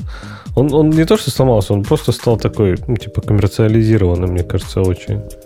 Ну, раньше, раньше я его за комменты читал. Сейчас же и комменты пропали. Видимо, сейчас комменты писать то ли опасно, то ли стрёмно. Я, я не очень понимаю эту специфику. Мне кажется, народ, народ просто ушел оттуда массово. То есть, может быть, заменилась вот эта тусовка постепенно. И не знаю. Ну, зрелище, зрелище такое, как э, Дик после того, как... Э, ну, после известных событий. После того, как он перестал быть тем самым дигом, который мы, мы любили в свое время. Мы, старожилы. Ксюша, ты не знаешь, что такое диг? Откуда ей знать? Откуда девчонкам такое знать? Давай следующую тему, Край. Следующая тема Web 3.0. Как он должен быть? Peer-to-peer WebRTC, э, Torrent Announcement Server, магия, Э, непонятно, что это на самом деле, кроме как того, что это чей-то этот, я, я тоже не знаю, что это такое. Чей-то телеграм-канал. Ссылка ну, на, на телеграм-канал. раз просто забаним всех, кто к этому имел отношение. Э, Но, вот, все, а... всех, кто писал комментарии к этому выпуску, всех забаним. Ну, нет. Конечно, так сказать, кому-то повезет. Очередной рантайм JS runtime в разы быстрее Node.js. А, это, это вот для тех, которые пытаются быть как настоящие программисты, но хотят на JavaScript писать, правильно? Runtime Node.js, это, видимо, backend они пишут. Я правильно ну, понимаю? Node.js, да, это JavaScript, да. который и backend, и frontend одновременно, да. Ну, ок, ок. JavaScript Core, ну, который написан на Zig. Что такое Zig? Это язык такой, который типа Супер low-level, продвинутый, прокачанный C. Его Бобук очень любит. Не C, а Zig. То есть Zig написан э, compiler. Что такое compiler? Интерпретатор JavaScript, видимо, да? Ну, я думаю, какой-то, какой-то типа байткод у него есть. Он вряд ли чистый интерпретатор. Они тут пишут э, интересное слово transpiler. У них так, у них так все, у них все там transpiler. Не-не, я думаю, что он что-то делает типа какой-то LLVM или что-то там. То есть я не думаю, что он чистая интерпретация. Я думаю, что это он какой-то промежуточный байткод делает. Во что он байткодит, без понятия. Если какой-нибудь LLVM, то круто же. сказано, это бан какой-то, да? JavaScript, runtime, transpiler. Да, я что-то читаю комментарии. Вот dependency ставит э, в 20 раз быстрее, чем любой другой NPM клиент. Ну, я думаю, что чисто рантайм сам по себе быстрее. То есть он все делает быстрее. Вот в чем дело. Это прикольно. Ну, это интересно, конечно. Не, а е- как, е- как оно будет, когда все зависимости поставятся? Ну, даже если он просто зависимости поставит в 20 раз быстрее, это уже будет ух. Поскольку у них, Это- у них это- там все да, медленно, да. да, да, да. Это прям... Ну, то есть самая медленная часть сборки любого проекта это фронтенд. М, То есть, типа, он, это- я не знаю, что он там делает, серьезно. Я, я уже убился. Это все кэшировать. Я просто задолбался и сдался. То есть, ну, собирает он там 5 минут вся что-то. Ну, окей. Типа, е- со- Go собирает за 30 секунд, даже без вендоринга. За 30 большой проект Так какой-то. вендоринг, он, в- вендоринга нет, он За выкатывает 30 такие. секунд он уже докер-контейнер соберет и запушит куда-нибудь. Ну, Вот, типа того, да. да, да, да. А это, да, это 15 минут, если заберется, то уже счастье. Это да. И меня всегда удивляет, собственно, а что же он такое делает? Ну, ну, что он там делает? Что он все это время? Ну, что-то делает. Это к нам уже, знаешь, какие графы зависимости строятся. Посмотри, сколько у меня. Последний раз я смотрел такой, ну, типа, средненький-средненький по размеру React проект. Всего в графе зависимости он, по-моему, писал у него 70 тысяч узлов или что-то такое. То есть там совершенно каких-то чудовищных размеров. То есть это, это все каких-то невероятных размеров. То есть там ничего маленького не может быть на Node.js. То есть там у тебя всегда десятки тысяч будут э, транзитивных зависимостей, которые, окей, там в итоге, может быть, они у тебя бандл будет не очень большой, но то, что ты будешь обмазан зависимости по самое не могу, это сто процентов. И эти люди наш Мавин в свое время ругали. Не, они сейчас тоже к Мавину приходят. То есть постепенно это приходят. Сейчас, в принципе, все приходят к Мавину постепенно. Ну вот, а и еще лет 10 и на Ант, на Ант пойдут. Хотя нет, сейчас они на Анте, типа, да? И с, с Анта идут на Мавин. Ну, По типа сути. того, наверное, да. Окей. Э, в США заговорили о кризисе управляющего персонала. Менеджмент выгорает. Грей, про ваших. В том числе в попытках помочь Почему выгорающим... про ваших? Про, Ну, про наших, если про ваших. менеджмент. Менеджмент. США же. Нет, ну я там почитала, там на самом деле, по-моему, про то, что люди просто меняют работу. Там не про то, что они уходят навсегда, там просто про то, что они уходят, и нет ну, доказательств, что они просто не идут в другие компании. Мне кажется, просто пандемия сейчас уже совсем закончилась, а, и мне кажется, что люди, многие уже чуть раньше начали менять работу, а менеджеры обычно им, ну, чем, чем больше ты менеджер, там они говорят про директоров, обычно таким людям требуется достаточно долгий э, notice дать, правильно? Ну, то есть они говорят, я ухожу, и они не могут уйти завтра обычно. То есть они культурно уходят, например, через полгода, чтобы все свои обязанности распределить. Но это не значит, что они уходят в никуда, и они в какую-то другую компанию. Я добавлю в наши комменты специальное правило, которое будет банить все ссылки на Vox. Почему? Потому А что, потому что с, с этой помойки ссылки видеть в наших комментах мне лично больно. Слушай, А ну это чём так, так- Ну, я так понимаю, что это Тем очень более, что это да? Бывший что? код. В данном случае это очень хорошее издание. О, ну да, кому-то и было невеста. Если тебе Vox хорошее издание, то ок. Да слушайте, ну мы, мы же статьи обсуждаем. Я не понимаю, какая, зачем ну как-то банить за какой-то ну, конкретный... То же самое давайте А. банить за ссылки на Петерсона. Конечно, потому что я диктатор, могу себе позволить. Ну, ну за- зачем... Просвещенный давать- диктатор. Ну вот, вот то, что ты банишь, это не просвещает тебя. Давайте не банить за ссылки, а банить за какой-то плохой контент. Если контент дебильный не подходит нам, то да, это плохо. А если контент... э, Статья это на самом деле, ну, как бы норма. Она, в общем, цитирует разную статистику. Там нет каких-то других особо... Ну, точнее, их можно не особо там замечать. Там, если читать, как мы читаем по диагонали все статьи... Наверняка слушать, там- есть, есть вот на сайтах вот этих, которые про плоскую землю, специалистов, там наверняка тоже хорошие статьи встречаются.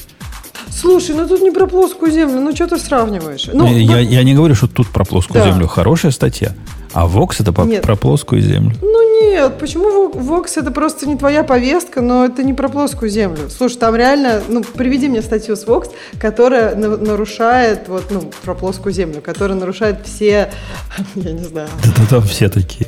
Да ладно. Да, да, реально, да реально. Там просто, мне кажется, очень либеральная повестка. А при чем тут плоская земля? у них не либеральная повестка, у них а плоскоземельная повестка. Ты, ты почитай несколько статей, просто открой случайным образом, не технических. Mm. Почитай. Это, это я не читал, я слышала, что близка. у них там очень либеральная повестка, но я не слышала, что там про... Мне кажется, кстати, про плоскую землю это твои, это товарищи, друганы отличаются. Это те, которые не либеральная повестка обычно. Не знаю, почему так совпало, но оно есть. Может быть, количество классов образования, может быть, еще что, я не знаю. Я, чтобы чтоб матом не говорить, я промолчу. Потому Нет, что я ну человек подожди. старой школы, не могу ладно, девушку сразу ладно, обзывать. подожди, давай так. Э, как ты думаешь, э, если мы говорим про разные антинаучные течения? Например, э, люди, которые говорят, что Земля плоская, люди, которые говорят, что прививки убивают нас всех, люди, которые... Ну, в общем, там разные есть идеи. Обычно, часто – не, не стопудовый, не стопроцентный матч, но часто. Это их, ну, из как бы республиканского лагеря. Да, да ничего подобного. Это по возрастной, ну, я бы скорее по, воз, по возрастной категории бы а, это отделил. по возрастной категории, окей. И в этом случае, и скорее всего, это у нас же образование уровень падает прямо неуклонно. Ага. А. Ну, это как бы факт медицинский, математически подожди, доказано. Так, а подожди, с меди... как это вообще, так, ты же говоришь с возрастной категории, то есть это возрастные люди или это Не-не, возрастные, люди? молодые люди, ну. в принципе, в среднем по больнице менее образованные, чем люди предыдущих поколений, когда они были в таком же возрасте. А что ты вкладываешь тогда в образованность? Тогда? Просто количество информации все время растет. И мне кажется, что старые люди не успевают с этим. Опять же, про это есть много research а. Например, старые врачи часто хуже ориентируются в новых ну, в Но ты, ты берешь, ты берешь специфические узкие области профессиональные. Я тебе okay. говорю про общее образование. Ну, например, э, люди, которые умеют там 6 на 7 умножить. Типа читать? Ну, читать тоже, писать, э, математически простые действия делать. А подожди, это в какой стране? Это же ты имеешь в виду по всему миру прям? Я про Америку говорю. Про а, Америку, про Америку? У, с, с образованием прямо кривулька туда плохо идет вниз. В смысле, ты имеешь в виду, что люди просто в школу не ходят? Ну, потому что да ходят в школу. читать. Просто, Слушай, ну, учиться читать и 6 на 7, это, ну, как бы все, это практически всем доступно, кто идет в школу вообще образование. Да-да, у тебя, у тебя будут сюрпризы, если ты со школьниками многими пообщаешься. У них абсолютно базовые... Э, это, опять же, похоже, как в наше время так не было. Э, вот эти старческие... Да, да, да, это, это похоже, вот абсолютно э, э, я, я, я осознаю это полностью, однако... Хорошо, хорошо. Однако то, что уровень образования растет, это не я придумал. Уровень вот этого общего образования, да, падает. Слушай, падает, а ты падает. можешь э, прислать статью, опять же, не со сайтов, где Земля плоская, а вот с какого-то нормального, где там research, mm. каких-нибудь нормальных mm. профессоров из универов, то, где легко. они изучают разного, разные возрастные категории? Потому что я как раз читала про это, и там, ну, э, все, большинство исследований как бы не конклюзив. Есть исследования, которые показывают, что растет, а есть исследования, которые показывают, что падает. И как бы очень трудно сделать, ну, прям реальные выводы. Ну, а потому что очень много, очень трудно определить уровень образования у какой-то огромной группы людей, да? Ты понимаешь, да, это не, да так, не так трудно. Если большая выборка, которую ты случайным образом обрабатываешь и берешь э, без, э, без плана, как бы, если у тебя нет плана подогнать результаты под... Да, слушай, ну опять же в Америке, например, во многих штатах есть куча людей, которые, например, не знают английского, но знают испанский. И они вполне умеют считать, ну, например, тест на английском языке они могут не пройти из-за каких-то ну, языковых моментов. Плюс вообще, в общем, страна очень иммигрантская, поэтому уровень английского очень разный. Ну, опять но же, мы, мне кажется, там есть Мы будем нормализовывать, то всякий, ну, конечно, всякое нормальное но... исследование нормализуется.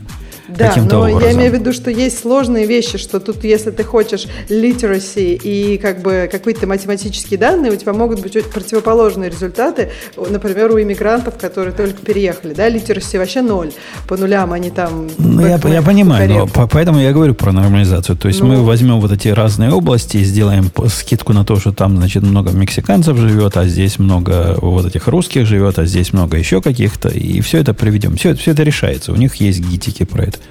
Но вот это же их стандартизированный тест, который, типа, относительно объективный, правильно? На, на базовые вещи. После Какой? школы, который... С дед, который у них там, или как он называется? SAT, по-моему. SAT? Да. Он ну, из года в год все ниже и ниже идет. Э, ладно, мы, мы отошли от темы. Я да. тебе пришлю список Давай. этот, э, статью эту, ну, там прямо кривулька нехорошо идет. Прям пугает даже. Пугает за, за будущее Так человечество. может, ты бы его тоже не прошел. Если кривулька каждый год вниз идет, это не значит, это значит, что просто молодежь. И вообще этот тест, может быть, уже не то мерит. Тут все, да ладно, я, я дочку готовил к этому те- тесту в свое время. Я видел, что А. она мерит. Нормально меряет? Там, ну, я тебе скажу, у нас с тобой, Ксюша, в детстве таких простых экзаменов не было. Никогда, нигде. Это вообще что-то удивительное. Ты ощущаешь себя дебилом в мире дебилов, когда готовишься к этому тесту. Ну, ты, ты посмотри, посмотри, что там спрашивают, какие вопросы задают. И вспомнить о том, что это спрашивают выпускников там какого, 12-го, да? Тут 12 же лет учится, 12 класса. Это Ну, вот- они начинают очень рано. У нас начинают, ну, в России начинают в 7, тут начинают в 5. Поэтому Ну, пусть, даже, первые- пусть даже 10 класса. не, Пусть ну, даже первые два 10 года класса. это просто там смех, это просто типа, чтобы, типа детского садика, по сути. Ну, не, не скажи. Я, я, Ну, наш, я, наш, год- я наш прескул помню. Это была жесть. Это была жесть. Мы сплошными двоечниками были в прескуле. В прескуле сейчас вообще оценок не ставят. Ну, Может, оценок не ставят, но, но ставят, А как в- ты был двоечником, оценок не ставят? ставят в угол, и еще нашу девочку ставили на стул. Ну, это, было- другое. да, это там- же там не двоечники. прямо, да. Нет, но там как раз, да, про дисциплину, про умение учиться и про умение взаимодействовать в коллективе. Это другое. Это детский сад, а не... Слушай, а ты э, помнишь, как... э, Я не знаю, как у тебя в советской школе. Там вообще жестко было. Мне кажется, сейчас хоть как-то по-человечески, а там раньше прям Я, я, могли я, так... я всегда отличником был, поэтому я ж не знаю, как вот эти двоечники типа тебя там выживают. Нет, я-то была отличницей, но я имею в виду, что так могли, даже отличницы могли так, э, не знаю, унизить, распнуть при всем классе. Двоечников там вообще пипец. Так что э, я имею в виду, что психологическое давление-то какое было. Вот мы и И какие люди выросли, а? Программист на программисте сидит, программистом погоняет. Ой, я не думаю, что у тебя из твоего класса все программисты. Вот очень сомневаюсь. Ну, я знаю, трое сидят из моего класса. И, Явно по-моему, не в стульях вот этих вот крутых, да, кото- не, на не, все в местах не сидят. столь отдаленных. Да, да, да, вот, вот. Двоих, по-моему, грохнули уже, ну, еще в лихие 90-е. Ага. Ну да, там по-всякому. Сложно судьбы сложились, сложно, сложно. Вот да. Но у меня Я- просто я- класс был уникальный. У нас не было ни одного хорошиста в классе. У тебя у вас был только ты отличник, а все остальные двоечники? Нет, троечники. А ты давал списывать? Так, конечно. Но если было что списывать, но я сам не готовил. На этом смысле, фоне а не как надо ты- было готовить А домашних как заданий. ты пятерки получалось Да домашних на делал? перемене быстренько просмотрел и вперед. А, Я ну, никогда не готовил, вообще никогда не готовил домашние задания. Ну, у вас халява была, видимо. У нас Ну, прям как-то так, пожестче да. было, да. Да. Э, Окей, что-то мы ушли в... Да, воспоминания о твоей молодости. Непонятно, главное, чего. Так, дальше какая-то ерунда про 5 и 10 программистов и еще чего-то. Опять ссылка на Хабр. А, и э, так, Ленард Поттеринг, это разработчик System D, ушел из Red Hat и работает в Microsoft теперь. Бобук из этого какой-то big, big deal устроил у себя там в, в каналчике. Ну да. Не что это ушел просто ушел. конец эпохи и все прочее такое. Ну, переманили, наверное. Так у нас даже статья была, что Microsoft просто поглотил open source, Microsoft выступает на конференциях, Microsoft купил GitHub, Microsoft переманил всех крутых Linux разработчиков, ну все в кавычках, я так понимаю, это навеяно этим товарищем. И да, мне, мне вообще не показалось, мне показалось, что просто кто-то очень э, видит в этом гораздо больше, чем там есть. Ну, подожди, у них же Гвида, например, из того, что я сразу вспомню в Microsoft. То есть они э, ну, привлекают таланты. У них, видимо, вы знаете, да, HR называется, как они, привлекатели талантов. Теперь их так называют. Поскольку охотниками за головами они обижаются, когда их называют. Так вот, у них, наверное, хорошие охотники за талантами. И, может, поэтому и не разогнали 30% этих охотников, как в, э, в Твиттере сделали. Умеет мышей ловить. И я, я не вижу в этом какой-то трагедии, но был бы Бобок, он сказал, в чем, в чем трагедия. Red Hat-то он же уже ну, давно не торт. Мы же давно, давно его поругиваем. А, может, Microsoft самый торт теперь для создатели open source. Может, к нам бы с Лехой пришли и сказали, не хотите ли open source в Microsoft пописать? Мы бы даже подумали бы. Ну, я пошел в Microsoft, что не пойти. Пошел бы, да? Конечно. Окей, видишь, Леха пошел бы. Э, у Питона, у Питона инцидент был, но тут Бобука не хватает. Насколько я понимаю, они, там автор написал, я, по-моему, это даже нашу статью добавил, они начали для топовых проектов добавлять, э, требовать э, второй фактор для того, чтобы этот удалить вроде проект. Какая-то такая странная история. И автор сказал, что он этого делать никогда не будет, и что-то там все сломал. И какой-то скандальчик. По, ну, не, питон, не, не тоже питон, а PyPI, вот этот, который, ну, менеджер пакетный пытается таким образом заставить разработчиков софта на них работать бесплатно. Ну, делайте второй фактор, а иначе не сможете свои пакеты удалить.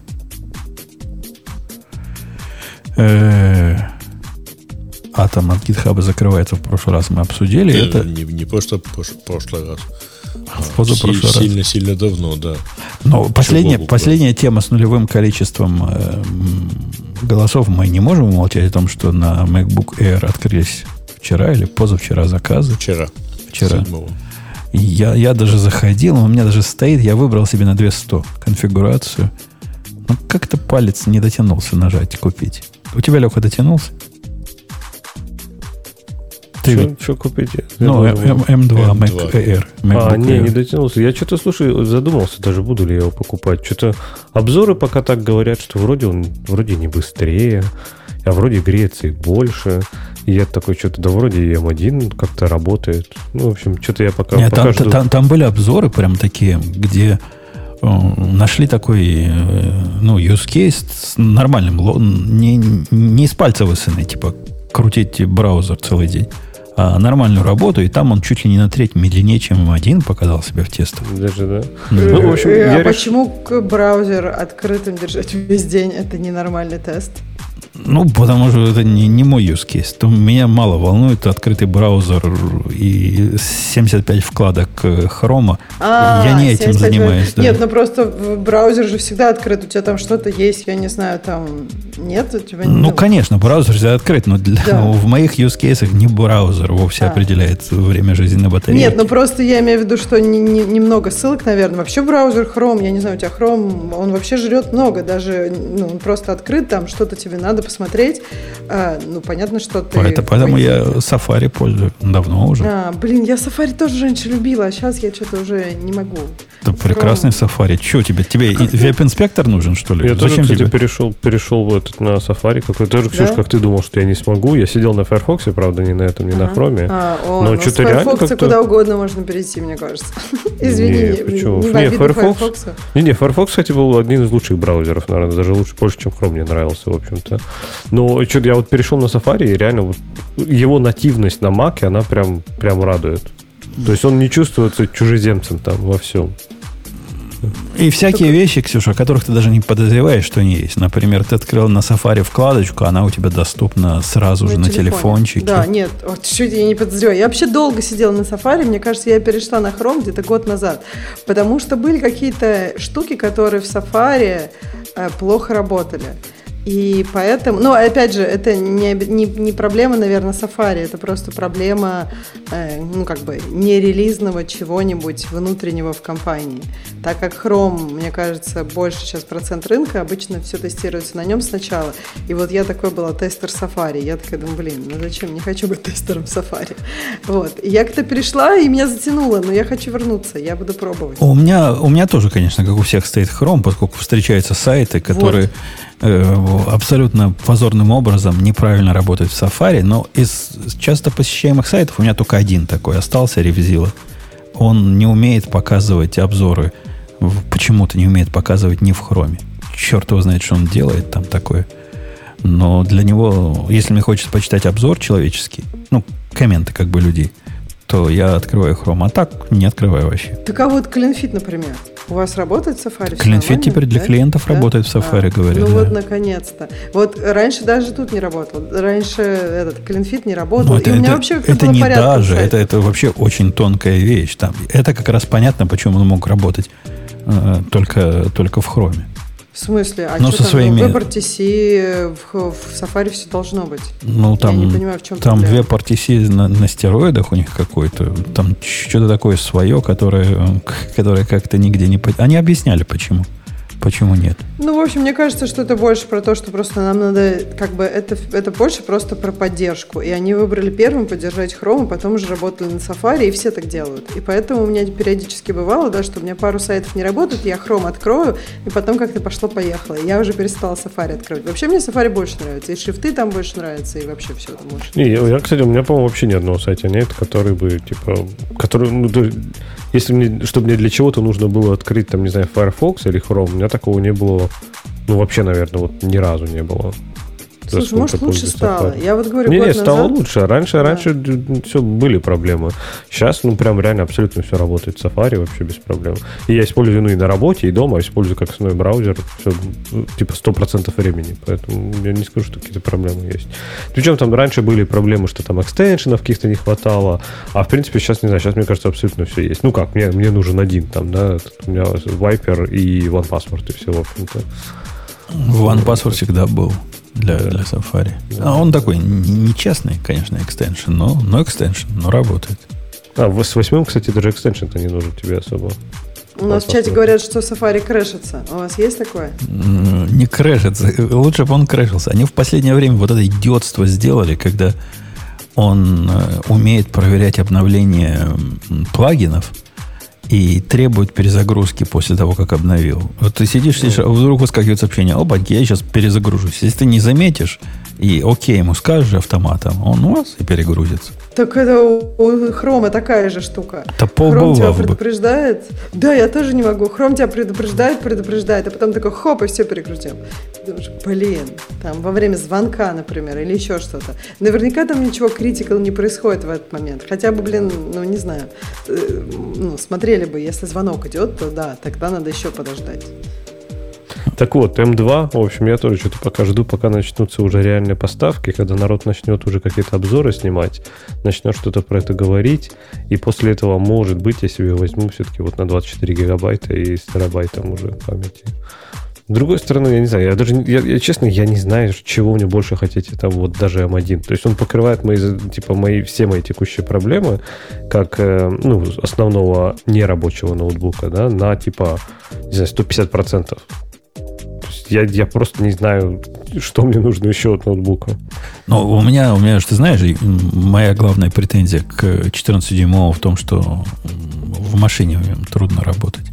Ну вот я думаю, достаточно ли это причина для того, чтобы купить еще один? Так нет, в смысле, у тебя прошка 14-дюймовая, ну, да? да, что? ну, да. Не, я думаю, я чисто из дизайна. Вот мне очень дизайн, вот прям мне очень офигенно нравится, как выглядит Air новый. Очень нравится. То есть вот этот классический Air, с которым его немножко таким рубленой передней гранью, он тоже классный, но, не знаю, не так, не так. А мне, мне, мне современный Air вот до, до нового кажется уродливым. И всегда казался уродливым. Вот не, он, кстати, мыльность.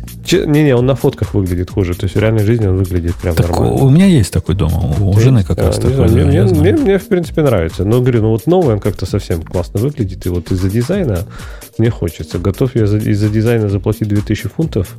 Я пока не уверен. Ну вот, видишь, я тоже, я так и решил, что если придут шальные деньги какие-нибудь, ну, иногда, знаете, вдруг появляются шальные деньги, ни с того ни с сего, может, тогда я куплю. А если... Или в магазин, если зайду, и вдруг там есть версия на 24 гигабайта, вот лежит, бери, не хочу, с одним терабайтом. Другой, что, видишь, я все думаю, что если у меня будут придушенные деньги, то я, наверное, все-таки куплю себе эти M-Performance тормоза на машину, чем, чем ноутбук лучше. Поэтому не, ну это, ну, ну, подожди, для мотоцикла это не, не шальные. Для мотоцикла основные деньги идут. А, это у тебя это, это, это, не случайные, да? Да, да, это, да. Хотя я гляжу на, на сиденье, которое... Сиденье стоит 700 долларов. Ксюша, представляешь, сиденье. То, на чем сидит, простите, попа. 700 долларов. Мотоцикл, который стоит 12 тысяч новый. А сиденье к нему вот крутое стоит 700 долларов. Не могу себя пока убедить, что я настолько хочу удобно сидеть. Вот придет, придут шальные деньги у тебя. Вот, может, может тогда, да. И, и самое главное, э, нету вот этого, ну, мгновенной сатисфакции, потому что его под заказ делают. То есть ты заказываешь и ждешь 8 недель, пока они тебе его сошьют. Ну что это такое? Ну что? Ну как так можно? Никуда не годится. Никуда это не годится. Ну что, давайте на этой оптимистической ноте. Ну, Наш прибор уже сказал, что восклицательный знак на красном фоне нарисовал. Говорит, твоя microSD карта наполнена. И рекординг, говорит, остановлен. Ну ладно, ну ладно, остановлен. Но остальные-то два бэкапа все еще пишут. Так что будем надеяться на лучшее. Э, Ксения, тебе есть что сказать на прощание нашим слушателям? Кроме того, что Петерсон, конечно, бигат и гад. Нет, я вообще про это не думала. Это всем пока, хотел сказать. Всем пока, до следующей недели услышимся. Пока. Это шоу создано при поддержке Digital Ocean. Облачные технологии могут быть сложными, но создание надежной и доступной облачной инфраструктуры скорее просто. Digital Ocean предлагает широкий ассортимент продуктов для вычислений, хранения данных, баз данных и организации сетей – вы могли бы передать вашу облачную инфраструктуру в надежные руки, а сами вернуться к самому важному – созданию приложений, меняющих мир и способствующих развитию вашего бизнеса. Предсказуемые цены, подробная документация и услуги, которые нравятся разработчикам – это и есть Digital Ocean.